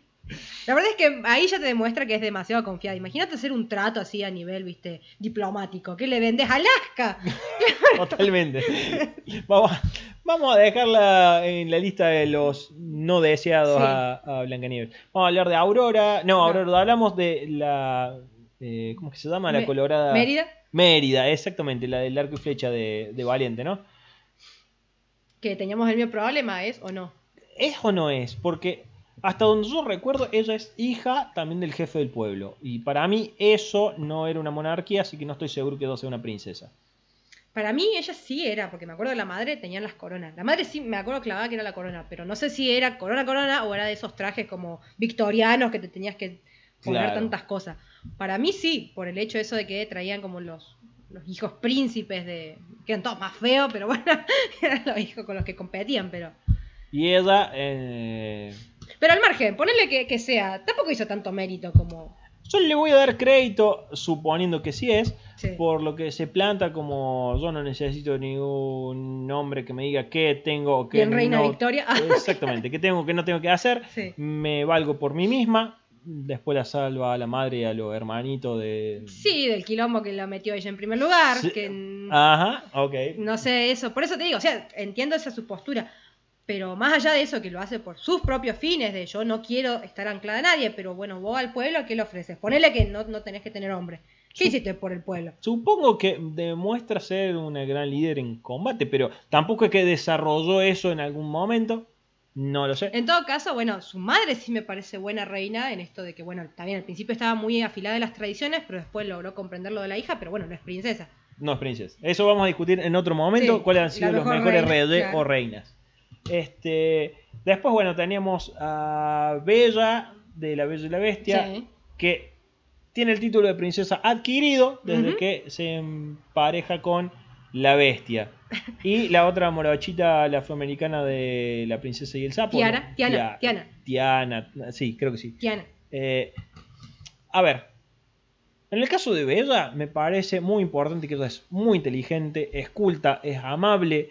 Eh, se podría haber reinfartado cuando vio que el candelabro le hablaba y sin embargo lo tomó con calma. Eso quiere decir que está bien en sus cabales y la voy a descartar. Vivir en la Francia del siglo XV, si no la mató la peste, ya nada más te sorprende. Yo la voy a descartar. A pesar de todo eso favor, la voy a Sí. descartar. Por, un único ítem, el bestialismo. Cualquier persona que por muy buena que sea, tiene ganas de encamarse con un monstruo peludo, para mí, perdón, y no, no es que yo eh, sea muy lampiño que digamos, eh, pero No te van los furros. no me vale furro. Lo mismo me pasa con Tiana, eh, que se enamora de un sapo. Todo bien, son muy bonitos los sapos, pero para mí eso eh, es descartable, digamos, en, en los requisitos. Mira, le- de Tiana no sé, pero yo le doy crédito a Bella de que como Betty era más lindo que como el príncipe normal, que ya te Vos dije, siempre tuviste debilidad por las bestias peludas igual. Este, no, no iba a estudiar veterinaria, pero... No, no, la te verdad... es prohíbo, que- o sea, te prohíbo totalmente. El diseño es horrible, el tipo es horrible. Cuando se da vuelta así, vos decís, ay la puta, no, volvé, volvé a como era antes. No se parece, yo te digo a Tarzán ahí medio nariz chata, así que no, no, gracias.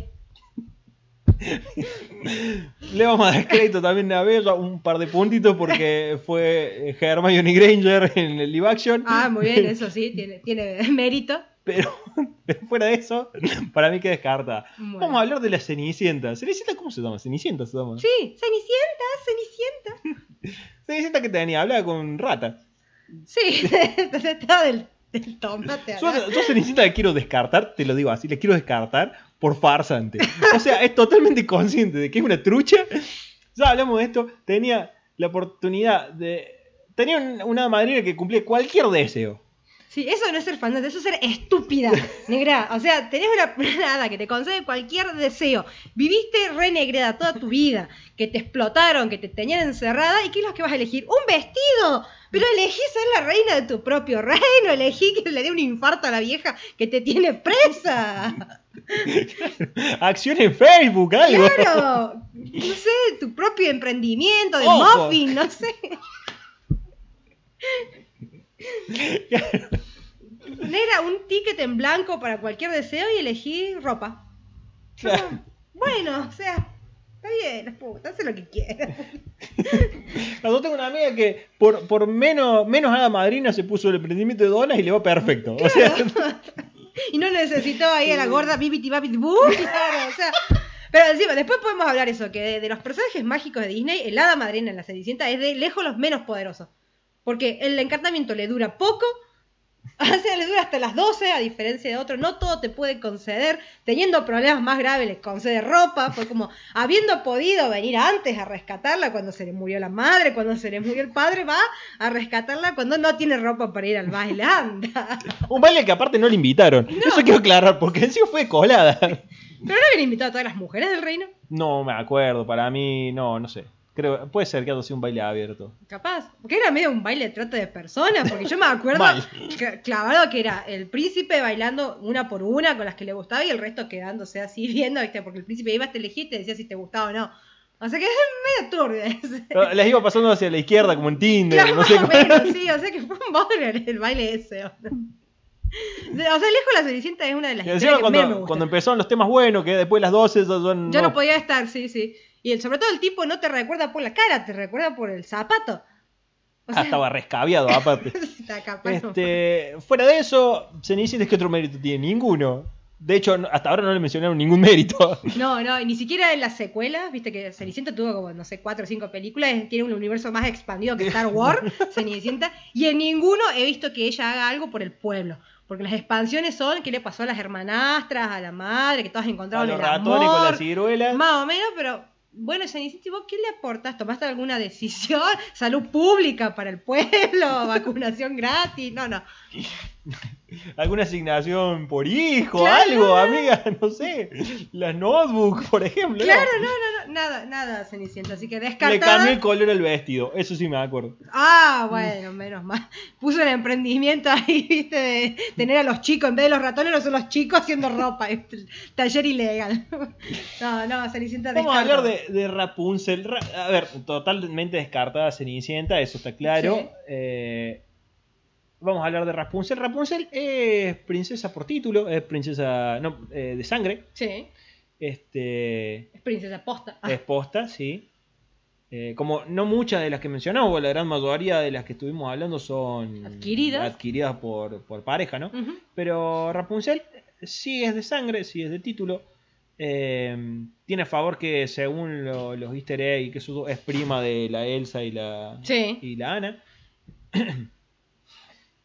El problema con Rapun- eh, Rapunzel sí es que la secuestran de muy pequeña, así que no vemos que haga mucho por su pueblo, porque cuando es aceptada como princesa, la película Claro. se acaba, así que yo no sé qué pasa. Sí. Pero. Tiene a favor el carisma, por ahí nomás, que entablece su relación Sí, con sí, los sí. malos. Y al, después cuando va al pueblo, viste, está la fiesta, que también se lleva bien con la gente de ahí. Que se lleva bien con la gente, sí. Eh, no sabemos si el título de princesa se le sube a la cabeza, porque como ya dijimos, se corta la película ahí, pero hasta entonces es una chabona bastante piola. Prometía, prometía. Prometida. Sí, sí. Otra cosa que tiene a favor, eh, que se redefiende con la sartén y cuando el chabón se le mete al- a la casa, bueno, a la, a la torre, Mm, Claro, eh, se, se repara de mano Claro, le dice, no, es no, hijo de puta. Claro, claro. y tiene un camaleón de mascota. Ya está. Eh, para mí apunta bien, suma varios puntos. Sí, sí, y rompió lo del verdadero síndrome de Estocolmo, esto de que la- tenía a la, a la madre ahí, madrastra no madre. Vamos a hablar de, de Vanellope. A ver, yo particularmente amo a Vanellope, es un personaje que me encanta. A mí me, me cae medio...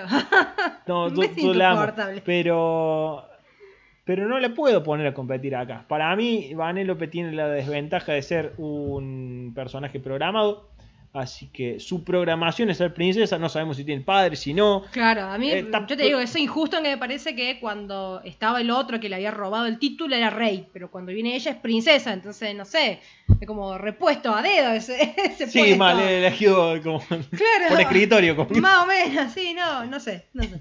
Al margen que me cae mal y también no vi que haya tomado decisiones políticas de interés. O sea, le interesaba salvar el juego porque por ella que quería correr, pero de ahí a que mejoró. Eso, eso es relativo, porque si quería saber el juego, porque era que quería correr, pero también su pueblo, no sé, no sé ¿Y cuál es, no lo hizo? Por el pueblo. No sé.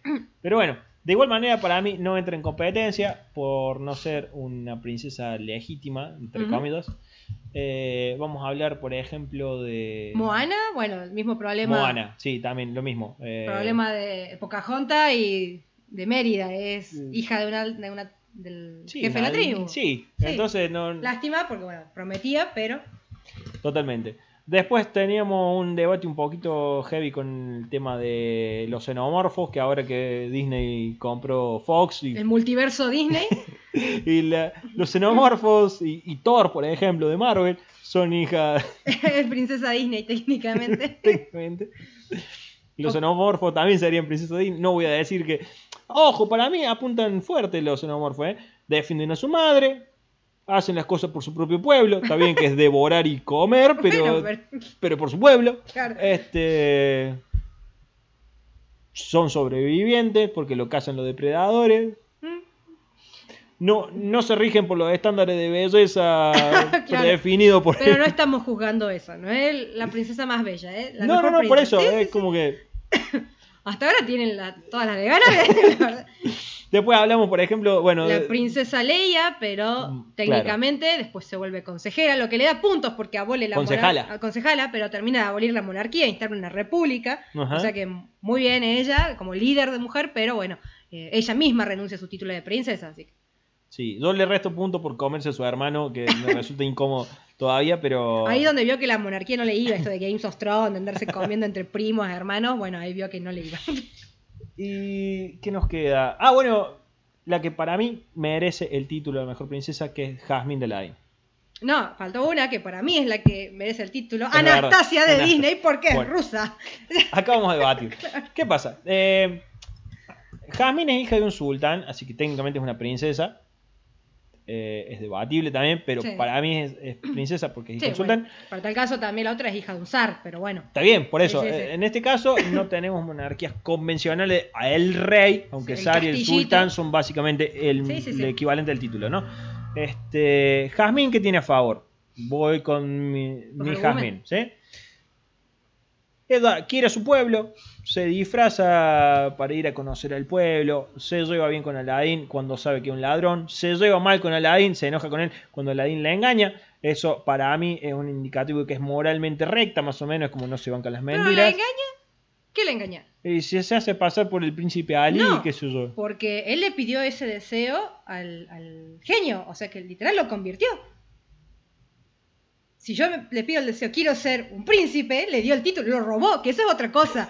Pero no fingió ser un, un cosa. Está bien, pero, pero no era un príncipe real en ese sentido. Bueno, lo adquirió de otra forma, pero lo Está bien, de, sí. de cualquier manera, Sí, no se entera de eso y se da cuenta que era un engaño en mayor o menor medida. Y para mí, digamos, eso le mantiene el estándar moral, como diciendo, che, pibe, eh, no me mientas, no me caben las mentiras. Y a partir de ahí, bueno, todo bien. Este, se le planta a Dafar, eh, con los ovarios bien puestos, le dijo, che, man, cálmate un poco.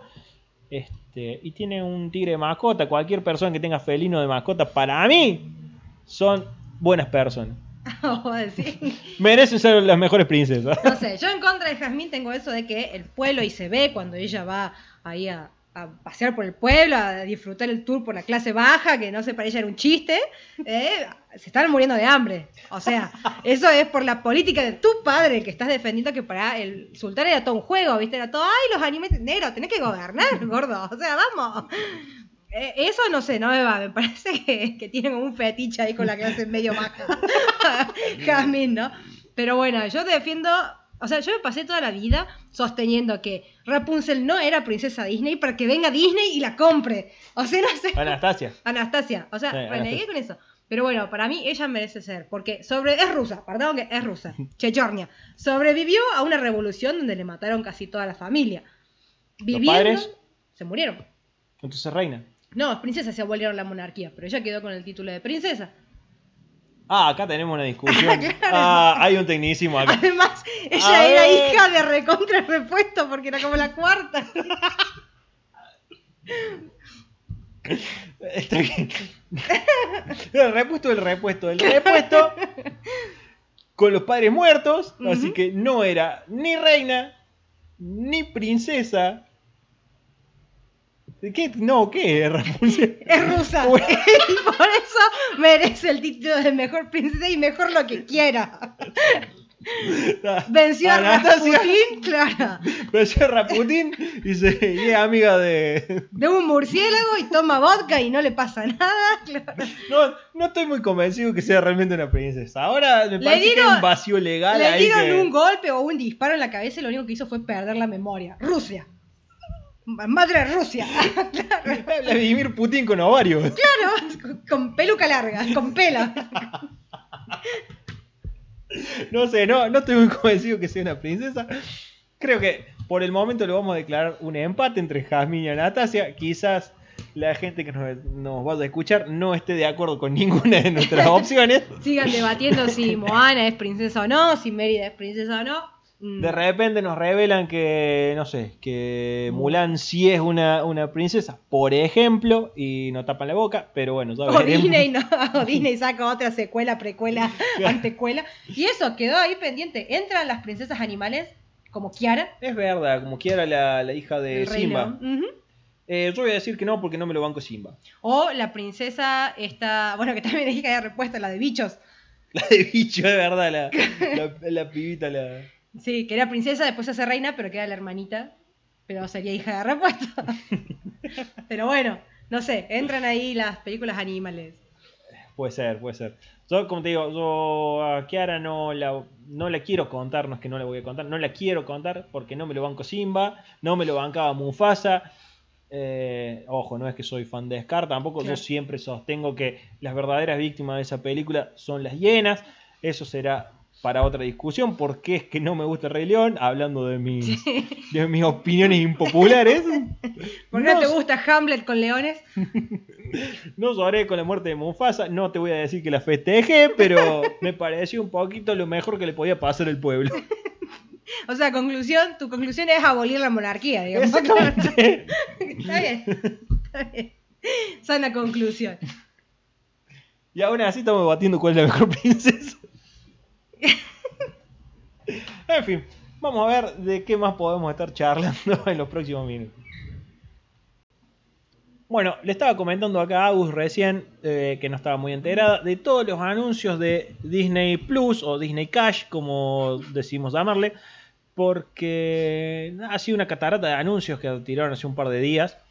A ver, yo estoy de acuerdo que el Mandaloriano ha sido lo mejor y quizás por lo que vale la suscripción de Disney Plus. Estamos ¿Te hablando, gusta seguir expandiendo el universo de Star Wars? estamos hablando de de mí, en realidad que soy un un aficionado a que, a ver, es, es una realidad, estamos en la Argentina, acá todo se puede descargar, Ujú. ¿sí? Yo estoy seguro que prácticamente todos los que si han- el- el 90%. el Mandaloriano la han visto descargada la- Sí. o, o online la primera temporada y no desde Disney Plus, estoy seguro. Pero más allá de eso y de la expansión del universo eh, cinematográfico de, de Star Wars, de la cual ya te voy a comentar también porque van a sacar muchas series de Star Wars.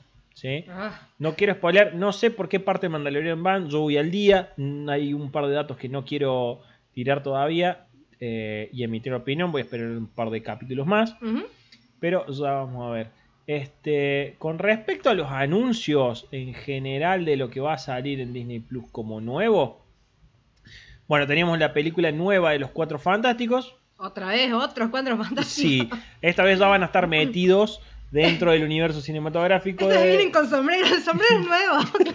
el multiverso es nuevo. Pero la mole no es, pero la mole es en CGI. Oh. Ahora es más texturizada. claro. La mole en 4K.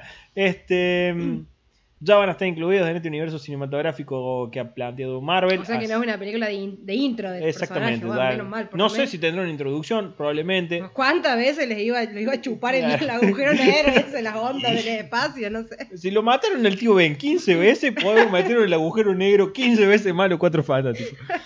Después tenemos Quantum Mania, que esta es la tercera parte de Ant-Man and the Wasp. Sí. En realidad sería la tercera parte de Ant-Man. La segunda de Wasp, en realidad. Ujú. Si nos queremos poner en, en- Fino. en finos. Eh, que también tiene, o sea, tiene muchas participaciones aparentemente. Espero que no de Iron Man. Una vez déjenlo morir ese personaje. Va a Eh, aparecer tipo Star Wars, así, ¿viste? En un holograma. Vengo del universo cuántico, no sé cuánto, mi espíritu está acá. Una cosa. Esperemos que no. Sabemos que eh, Kang, el conquistador, va a ser el, el villano, quizá, o el antagonista de esta, de esta Ujú. edición. Tenemos la Thor 4, Love and Thunder. Con esta se consagra Princesa Disney, ¿eh? te digo. Claro. Supuestamente es cuando le van a dar eh, ya el martillo a, a Natalie Portman. Ah, mira vos. Lo curioso es que tenemos a Batman como villano, porque Christian Bale. Mm. Batman puede ser lo que él quiera. Totalmente. Batman puede ser Christian Bale y puede ser. No es que Christian Bale sea Batman, sino que Batman es Christian Bale. Es más, yo, Batman y Meryl Streep pueden ser lo que quieran. Es más, si algún día Meryl Streep quiere ser Batman, puede. Y le voy a dar un Oscar por eso. Este, ¿Te imaginas el nuevo Batman, Kenu Reeves? Total, eh, implosiona el universo. Insensatos destruyeron el orden del universo, claro. Eh, bueno, Christian Bale va a ser Gore, el el carnicero de Dios o el God Butcher en realidad. Thor versus Gor. Es mal, el Thor vs. Gore. Eh, Thor Love and Thunder con Gore Thor bueno, esa. Thor 4, Thor 4. Debe ser griego. Vamos a tener una tirada de miniseries, como por ejemplo el especial de, Uh. de Holiday de los Guardianes de la Galaxia. esto, esto huele al especial de Star Wars, de- del especial de verano. Decía, me encantó porque cuando promocionaron este es. eh, como es, James Gunn vuelve para escribir y dirigir. Es como, salvo, salvo. ¿Lo pateaste? Lo pateaste. echaste? Claro. Ahora necesita tirar un par de pesos más para introducir a los Guardianes de la Galaxia. ¡Otra vez! En un Sí. especial de Navidad, un no, perdón, especial de verano. Sí. Holiday El special. es Holiday Special. Sí, porque obviamente en el espacio no está Cristo, así que no podemos seguir. No sabemos qué estación del año es. Claro. Y encima tiene I Am Groot, que es una serie o una miniserie de El Pequeño Baby Groot. Obvio, para seguir lucrando como Baby Yoda. Para los veganos, Baby Groot.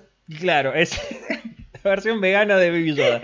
Este, y que aparte es curioso porque, che, tenemos este 8 horas de metraje de Baby Groot haciendo cosas Claro. que sobró de los Hay que venderlo. Tengo una idea, miniserie.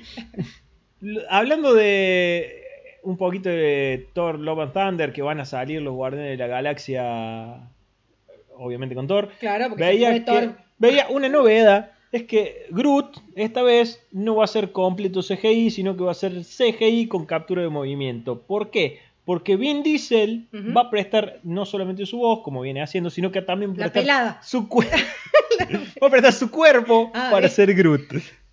Espero que. Ah, mira el tronco de Vin Diesel. Bueno, ok. Seguimos hablando del árbol, ¿no? Totalmente. No sé qué estabas esperando. Groot rápido y furioso. Después, eh, como te digo, estoy podrido de Iron Man y hablando de opiniones impopulares del padazo. Detesto a Iron Man y no lo dejan morir. Yo respeto al personaje, respeto a la gente que este, es fan de A Iron Man. Bernardi Jr. Sí, pero ya está. Déjenlo morir con, Con dignidad. dignidad, sí. Y van a Pero sacar. no, en Disney hay que exprimir cada centavo. Exactamente. Así que van a salir dos series que están ligeramente relacionadas con el chivita favorito de todos, Oh, sí. que son Armor Wars, que se trata de la historia de Del cuasi War Machine, War Machine. que es el, El Iron Man Black. el Iron Man del, del ascenso. Claro. Este, y se trata, supuestamente, la historia de que el mayor miedo de Tony Stark, que es que sus armaduras caigan en manos equivocadas. Caen en manos equivocadas. caigan en manos equivocadas. ¿Y de qué se trata la serie? De que caen en manos equivocadas. Sí. totalmente. Entonces, ya que Iron Man está muerto, ¿qué va a suceder? Don Cheadle, en este caso haciendo de James Roth, se va a hacer cargo del asunto y va a decir, Papu, tranqui, yo soy milico, me voy a hacer cargo. No sé cuánto, cuánta violencia vale el gobierno de Estados Unidos, en tanto los militares, pero de eso se trata. Lo mismo que Ironheart. Ironheart, para el que no sabe, se trata de Dominic, Dominic Thorne. Dominic Thorne era un estudiante del MIT de- del curso que daba. Sí, coso. de eso que sponsoreaba. Eh, en realidad, a ver, Dominic Thorne es la actriz, ¿sí? Sí. Este, Riri Williams es el personaje. Era estudiante de Tony Stark. Y en, en los cómics, al menos, Sí. Riri se le ocurre la brillante idea de hacer su propia versión de la armadura de Iron Man. Porque aparentemente Iron Man tiene miedo de que sus armaduras caigan en mano equivocada, pero nunca se le pasó por la cabeza de que alguien puede construir su propia armadura igual que él. Ese ego no te lo roba, ¿eh? Totalmente. Pero nació Riri y dijo, mira papu, yo hice una armadura igual que la tuya, pero Claro. más fachera porque tiene tetas. Encontré los planos en Google de ese claro. Claro. Bienvenidos a este tutorial. Hoy vamos a ver cómo hacer una armadura de, Iron Man. de- o- el hombre de hierro. Por favor, activaos la campanita. Este, Suscribiros al canal. y Riri se armó su traje de Iron Man. Entonces Iron Man dice, ah, pibita, para. Se le ocurrió lo más sensato que en vez de demandarla con todo su equipo de abogados, le dijo, te voy a ayudar a hacer esta armadura más copada. Y como que la padrina, digamos. Sí. Así que, lógicamente... Te voy a dar el poder del dinero. claro. Para enchantearte. Estoy seguro que lo van a encajar de alguna manera Robert Downey Jr. Obvio, obvio. para que salga la serie de vuelta y así vamos a tener a Ironheart. Después tenemos Secret Invasions, que esta es la serie de Samuel L. Jackson. Eh, él En va un a ser. avión siendo Samuel L. Jackson. Sí, no es. es, es como eh, serpientes a bordo, nada más que en un avión en vez de haber serpiente va a ser Skrulls, porque son gato, sí. Todos sabíamos que eventualmente iba a salir la Secret Invasion con los Skrulls cuando ya los, in- lo insertaron en, en Capitana Marvel. Sabíamos que los Skrulls, todos estamos esperando que fuera una película, van a hacer una serie aparentemente, que es eh, esta de Secret Porque Invasion, obviamente la serie se puede lucrar más. Y pagarle menos a los actores, porque le pagan el mismo monto, pero en vez de hacer una película de 5 horas, sea, una hacen serie de 5 horas cinco- partida. y cinco, en cambio- cinco episodios de una hora, listo. Claro. Señor Disney, usted es diabólico. Vamos a tener la serie Moon Knight, que, que es un vigilante. Moon Knight. A ver, yo siempre tengo la discusión de la gente que para mí Moon Knight es la versión eh, clase B de Batman. Porque, y acá. Lo esto- mismo, pero más barato. Sí, pero, a ver, Batman es un ninja. Voy a hacer un caballero de la noche que se va a vestir de blanco. Porque su. Es de la luz. Exactamente, Claro. porque es del Moon de, de la noche. Sí. Y en vez de ser un ninja, va a ser un caballero medieval. Así que le voy a dar una pinche espada y que saca. Y tiro el de 20 y le, le tiro los poderes, claro. Es- Precisión. Te lo, te lo voy a resumir de otra forma. Es un loco que se le ocurre que tras la muerte de sus padres eh, quiere salir a combatir las injusticias, a- eh, alimentado por la venganza y a medida que va avanzando se da cuenta que la venganza no es la respuesta. Pero en vez de tener acercamiento con murciélagos se cruzó con unos caballeros y... El caballero de la noche. El Claro. Impopular la opinión también. Me va a odiar la gente. Tenemos la serie de She-Hulk, Julcina. Hulcina. Disney quería llamarte Julcina. Que esto es muy raro porque acá van a volver Tim Roth, que hizo de Abomination en la fallida Hulk de Edward Norton. La segunda. Claro. La Hulk La segunda no oficial, digamos, Claro. que salía Edward Norton. Sí. Eh, que se había hartado el club de la pelea. Este, y ahora hacía de Hulk. Sí. Y salía Tim Roth, que hacía de Abomination. Sí. Él va a estar ahí haciendo otra vez de Abomination. Sí. Y Mark Ruffalo va a salir haciendo de. No, no va a ser de Hulk, va a ser de Bruce Banner. Ah. Supongo que es mucho más barato hacer Mark Ruffalo sea Bruce Pero Banner que Hulk. entonces, ¿qué está? ¿Esta serie está temporalmente ubicada antes de que él se vuelva No, no, no. Hulk? No, no, no. Él, eh, claro, él es. Supuestamente esta serie está ubicada antes de que él se vuelva el, el profesor Hulk. Sí. O en un proceso de que está volviendo. No sé exactamente. Pero de cualquier manera, a mí particularmente me parece medio raro que el, eh, el supuesto enemigo va a ser Abomination, como decía. Todo bien, y todo bien con She-Hulk y sé yo, pero Abomination la caga palo She-Hulk, es mucho, es mucho más grande, o sea, Claro. lo caga palo Hulk, digamos. Claro. Sí, Digo, sí, sí. Eh, No importa, pero She-Hulk tiene el poder del feminismo. Bien, no sí. se las golpea a las mujeres. Exactamente. Supongo que eso le va a jugar a favor. Hay que hacer una serie un poco más eh, como igualitaria, digamos, un poquito Claro, más claro. de, de igualdad en estos tiempos que vivimos. Así que más protagonismo. Exactamente. Ah, esta. De esta te voy a dejar estoy hablar a vos. esperando, sí, Hawkeye, la serie de Kate Bishop. Estuve viendo en Instagram que lo sigo a Jamie Renner todo el proceso de, de filmación. Jeremy Renner sabías que tuvo, está denunciado por violencia de género y por ah, dispararle a una persona ebrio, ¿sabías? Sí, eso dicen. Pero bueno, ¿qué le vamos a decir si lo sigo a Johnny Depp? Seguramente no erró, no erró el tiro porque es Hawkeye, así que No, tiene que haber bien puesto el tiro en el hombro a la persona que lo denunció. Lo importante es que Ojo de Alcohol este, Ojo de halcón, sí. va a tener su serie con su hija. Así es. ¿Era la hija? No. Eh, No, ¿qué? es el aprendiz. Kate Ah, bueno, sí, que Bishop. Sí, sí, que es la que se termina convirtiendo en... Está bien, no, no voy a decir nada. Sí. Pero Sí, sí, sí, no, porque eso te digo, porque él tiene a la hija y que es la, la confusión que muchos tenía, como en la película Los Vengadores, él sale enseñándole a la hijita, Sí. que ahora la ven y creen que es la hija, Sí, y no, creen es que es la. Bishop, es sí. aprendiz. Supuest- Lo que no sé es si acá está sordo o no.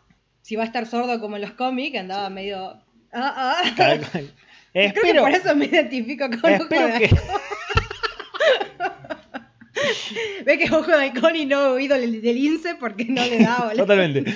Eh, supuestamente acá va a salir la pibita esta, la Morgan Stark, que es la hija de Sí. Tony, también como amiga de Kate, pero no sé, esos son esos rumores que andan dando vuelta, rumores semi-reales como todo lo del multiverso de Me parecería medio rara porque hay mucha diferencia. Hay mucha diferencia de edad, exactamente. Pero si a la, a la nenita esta de Ant-Man que creció de una película a otra tenía como 20 años. Sí. Fue, ¿What?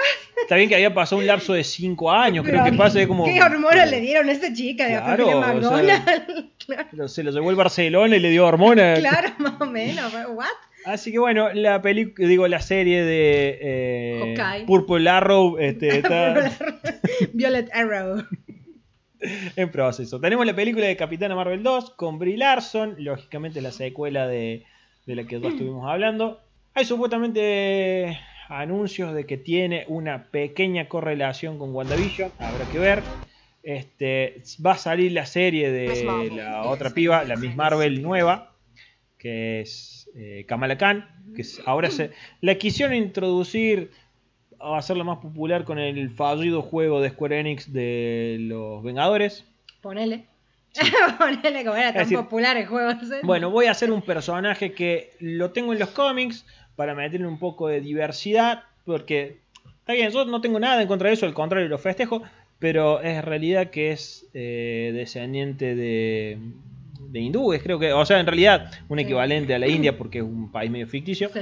Eh, tiene unos poderes medio de que se estira, medio que, sé Medio, yo. sí, un rejunte de varios poderes de Marvel. Sí.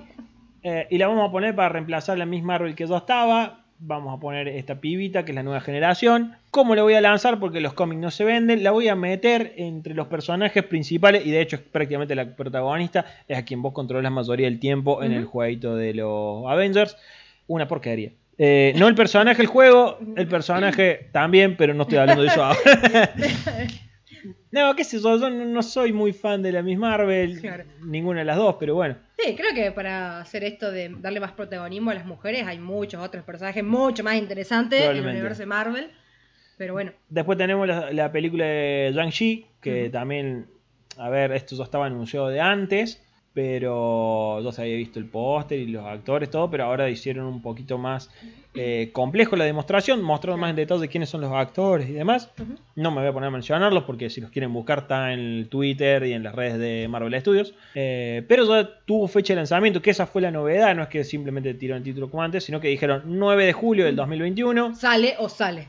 Sale o sale. Ya sea que lo mandemos en Disney Cash, perdón, Disney Plus, Claro. o... Te eh, lo cobramos, te lo cobramos. de alguna Celeste, forma te lo voy a cobrar. Merchandising sale hasta el McDonald's, los muñequitos. eh, y bueno, después está la serie What What, If. If, que este me pareció probablemente una de las, de las propuestas más interesantes, que son todas como versiones alternativas. El What If es literalmente qué pasaría si... Son todos los fanfiction hechos series. Claro, es como... ¿Qué A ver. pasaría si, eh, como es, Nick Fury no es calvo? ¿Qué pasaría si Nick Fury eh, no fuera caucásico y fuera afroamericano? Ah, un momento, Samuel L. Jackson. Más vale. Ah, un momento, todo un universo cinematográfico y hasta su propia serie. El mejor What If que fue. Claro. ¿Qué Eh. pasaría si ni- Nick Fury fuera Keanu Reeves? Y a su vez es Batman. Y princesa Disney, porque Keanu Reeves puede hacer lo que él quiera y triunfar en eso. Aquí tiene Disney, lo ha hecho de nuevo.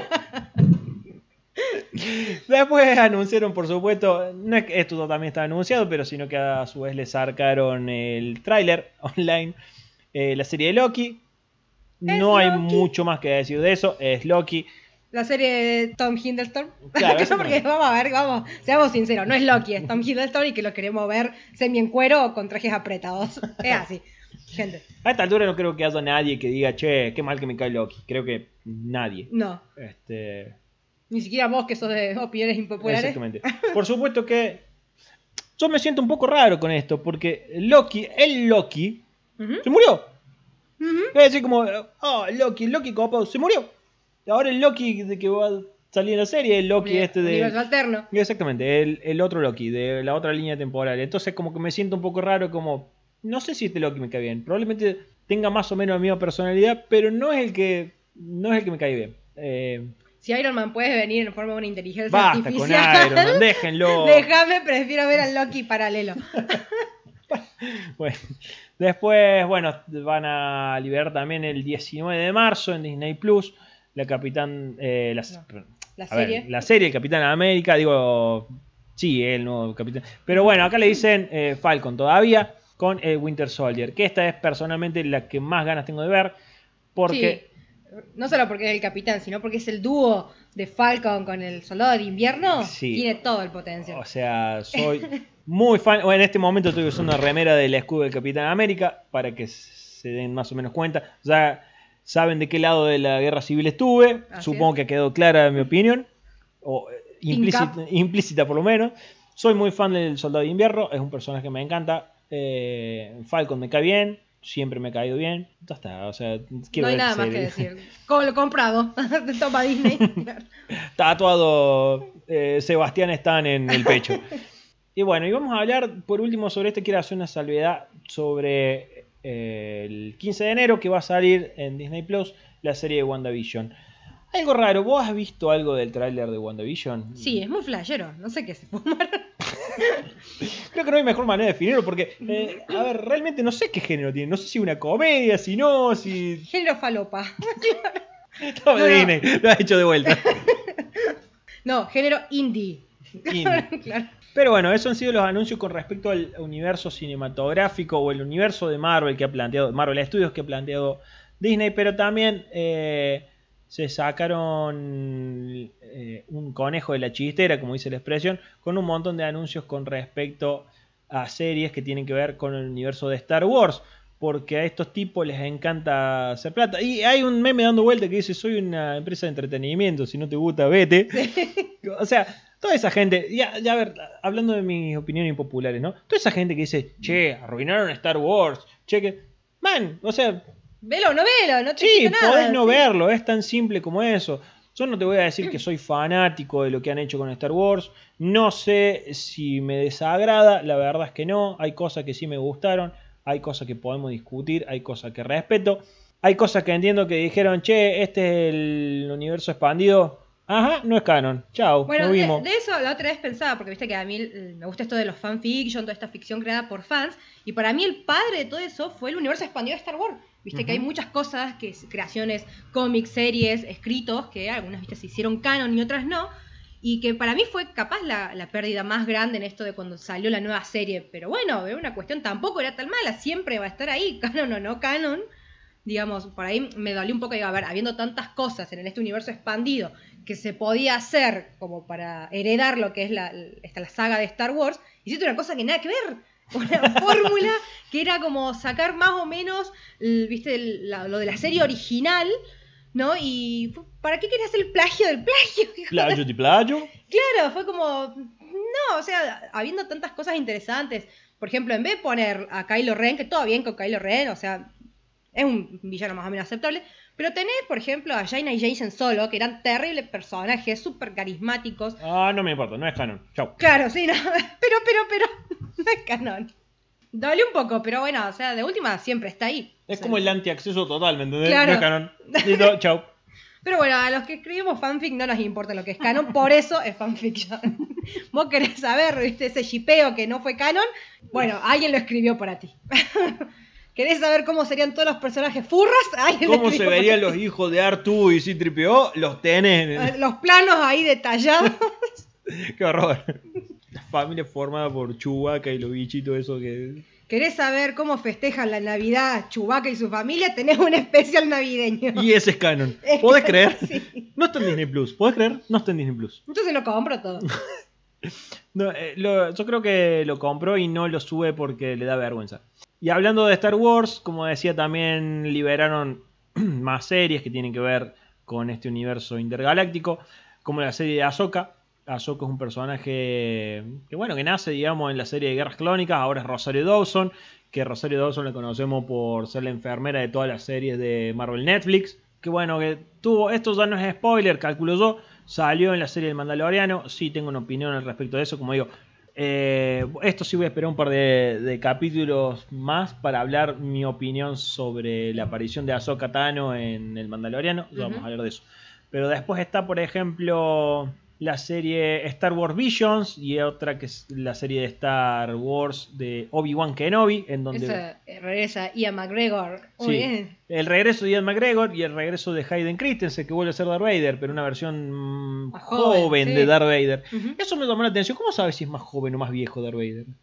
¿Por qué? O sea, ¿en qué sentido? Tiene el traje, ¿cómo te das cuenta si está más viejo? Las arrugas. No podés tener un casco. Ah, acá ya viene reconstruida. Claro. Claro. Claro. Y no sé, capaz que le. O sea, vos me decís, sí, sí, sí, es Hayden Christensen, pero en realidad es... no sé, capaz cualquier que en algún otro con momento un le quita casco, la máscara. Veremos. en este mensaje post pandemia dice ponete la máscara. Dice, Claro, no sea como- un Hayden Christensen con barbijo durante Claro. toda la serie. Star, Star Wars eh, Rangers de New Republic, que es un spin-off del Mandaloriano, igual que Ahsoka Tano. Estos suceden en simultáneo a El Mandaloriano. Porque estos tipos quieren que no solamente te fumes todas las guerras clónicas, que son siete temporadas, sino que te fumes también las dos temporadas del Mandaloriano. Quieren que seas parte del Congreso Intergaláctico. Que... Que votes por la Nueva República Claro. y... O no. Claro. Este, si querés ser un Star Trooper, supongo que... eh, podés. por Biden, digo, por, por el concejal.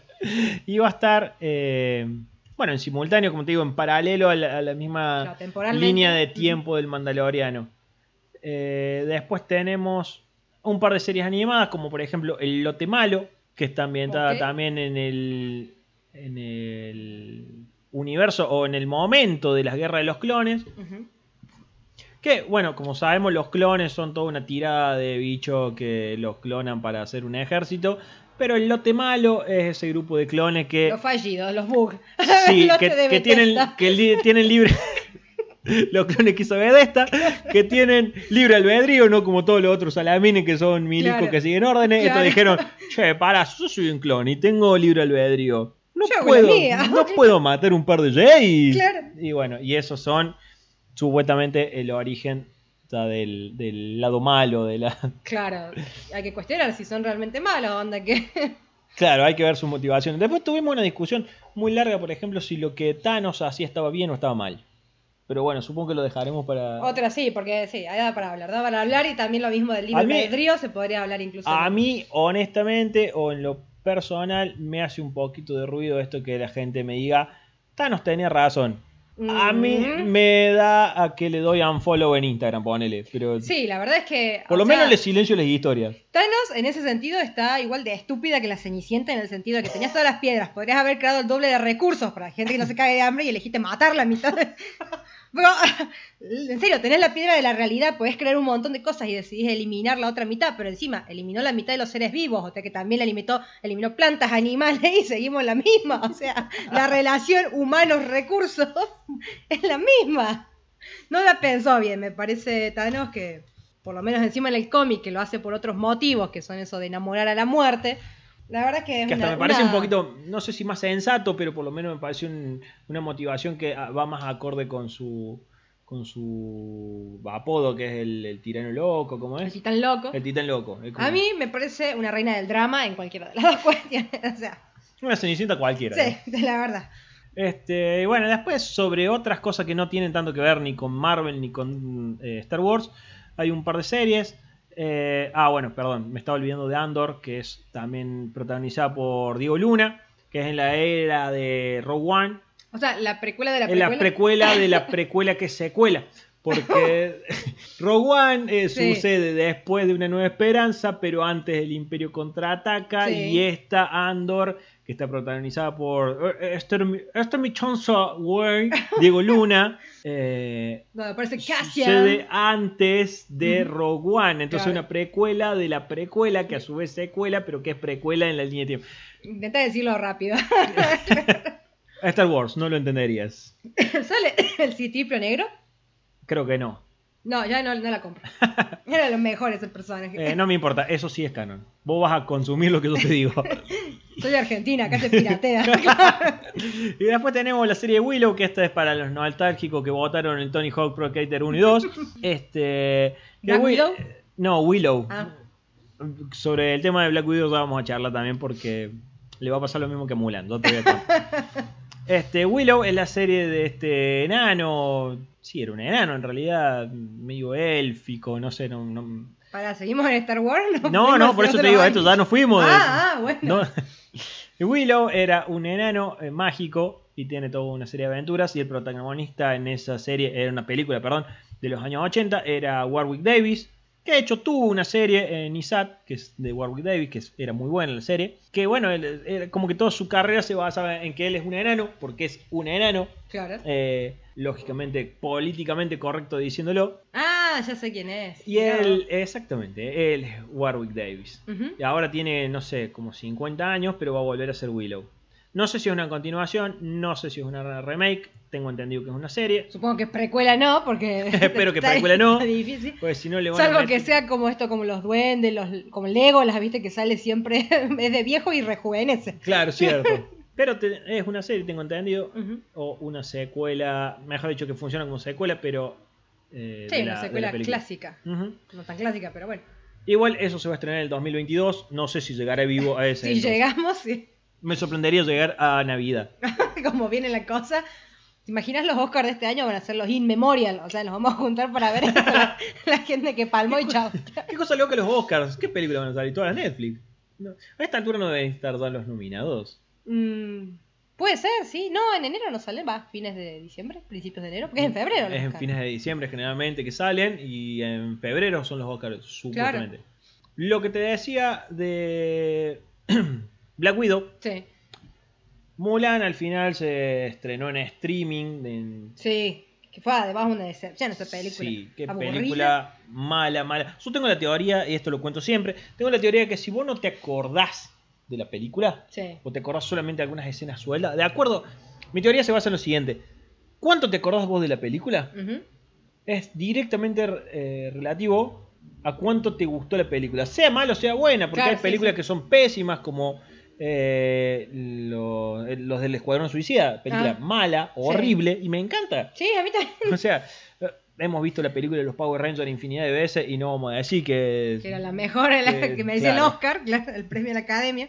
no es Francis Ford Coppola. Claro. Este, pero bueno, lo que pasó con Mulan es que se estrenó online. Había que pagar, obviamente, el link. Creo que estaba habilitado por 12 horas para que lo veas. Sí, pagar. No acá, digamos, en otro lugar del mundo, porque acá todavía no había salido Disney Plus. Ahora sí se estrenó en el resto del mundo. Pero película, pobre película. Todo lo que podía salir mal o que podían hacer mal en esa película lo hicieron mal.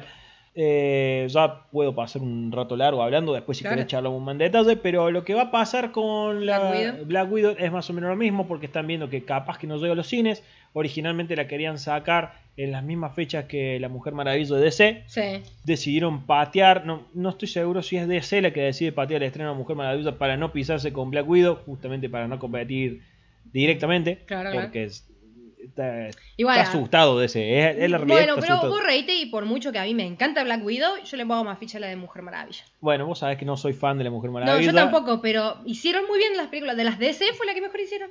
Y el personaje, el personaje que para mí está mejor construido en relación a los otros. Para mí, Sí, pero esta es mi opinión, Sí. la mejor película de DC sí. es la primera del Hombre de Acero.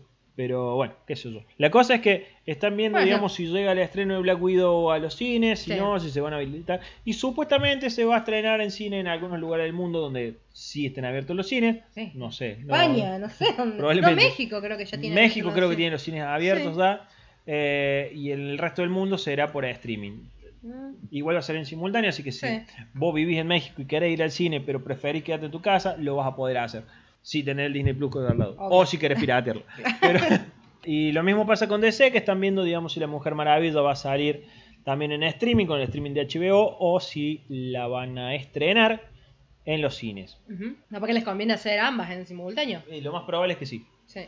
Tengo una amiga hablando de cines que se fue ayer al autocine a ver la película Huye. El precio nomás, yo te tendría que hacer huir. Nunca fue un autocine, no sé qué onda. No sabes. Capaz que porque no tengo auto. O plata. Porque 1500 pesos sale la entrada de No autocine. sabía, no sabía que era tan caro. Sí, 1500 pesos y te dicen, qué sé yo, ah, bueno, pero entran cuatro personas. ¿Sabes cuánto Disney Plus me compro con 1500 pesos? No, pero yo Medio. pienso, entran cuatro personas, sí, pero los de atrás lo ven un pedo si te están dando los del respaldo del auto. claro que nos vamos a El muchar ahí. auto cruzado, así. Claro, vamos a muchar ahí en el cosito ese que queda entre el espacio de los asientos, así toda la, la, la jeta apretada para ver. No ves un pedo, no me jodas. Encima te dicen que no te puedes sentar en la caja de las camionetas, por ejemplo, o sea que te caga. Y tampoco puedes llevar comida. Entonces, ¿por qué no puedes llevar comida en mi auto? ¿Querés que te cuente la mejor parte de ¿Qué? lo que le pasó a mi amiga? A ver, Tuvieron que fletarlo a todo del autocine, le dijeron, bueno, váyanse porque la última parte de la película no se reproducía porque estaba dañado el archivo. eso había visto que era uno que los bajaban de GNL ULA. O sea, una película pirateada. O sea, para pagar 1500 más, ¿sabes la película que te pirateo? te las transmito, compro 1500 mangos, te compro el proyector y la transmito acá en el edificio del frente. Y aparte, ¿sabes cuántos Disney Plus te pongo con.? Claro, más vale. ¿Cuánto? Disney Plus, Netflix y HBO. Y Amazon Prime, ahí. Así que bueno, eso fue. No estoy, no tengo nada en contra de los autocines, pero aparentemente me has hecho pensar un poco si tengo ganas de ir uno. No, me parece que tienen que mejorar la propuesta, no pueden ser tan hijos de mil. O sea, no es la comodidad lo que están ofreciendo. Entonces no se abusen del hecho de que es la única propuesta está como para salir a ver películas. Porque sí, la verdad prefiero juntarme con amigos, pagamos entre todo el Disney Plus. Ah, Ya hay autos que tienen DVD adentro, así que ya está. Nos metamos todo en el auto y, y Lo vemos. proyectamos en tu garage, ves ahí en la puerta del vemos garage y el auto afuera. Toy Story 2. Claro. Los aristogatos. Nos vemos todas las de las princesas y vemos cuál es la mejor. No, próximo debate, ¿cuál es la mejor película de Barbie? No las vi todas. Creo que vi. Barbie en el Cascanueces y otra más que no me acuerdo cuál es. Bueno, la del cascano es esa y la de las hermanas, la de la princesa y la pordiosera, ¿cómo es? Así es. La princesa y la pordiosera. princesa y el mendigo, decís vos. Es lo mismo. La, la princesa y el pudiente, güey. La princesa corporativa y, y del, del plan social. La planera. La cheta y la planera. La cheta y la choriplanera. Claro. Creo que esto ha sido todo por hoy. Me he divertido mucho. Mi nombre es Felipe Pagliaccio. Yo soy Agustina Río. Esto ha sido Randorama y nos estaremos escuchando, hablando la próxima vez. Si quieren dejar comentarios, manda Sugerencias, sugerencias, temas que quieran que hablemos. lo vamos a estar viendo. Críticas y opiniones contundentes. No sirve, todo sirve, me sirve. Muy buenas noches. Hasta luego.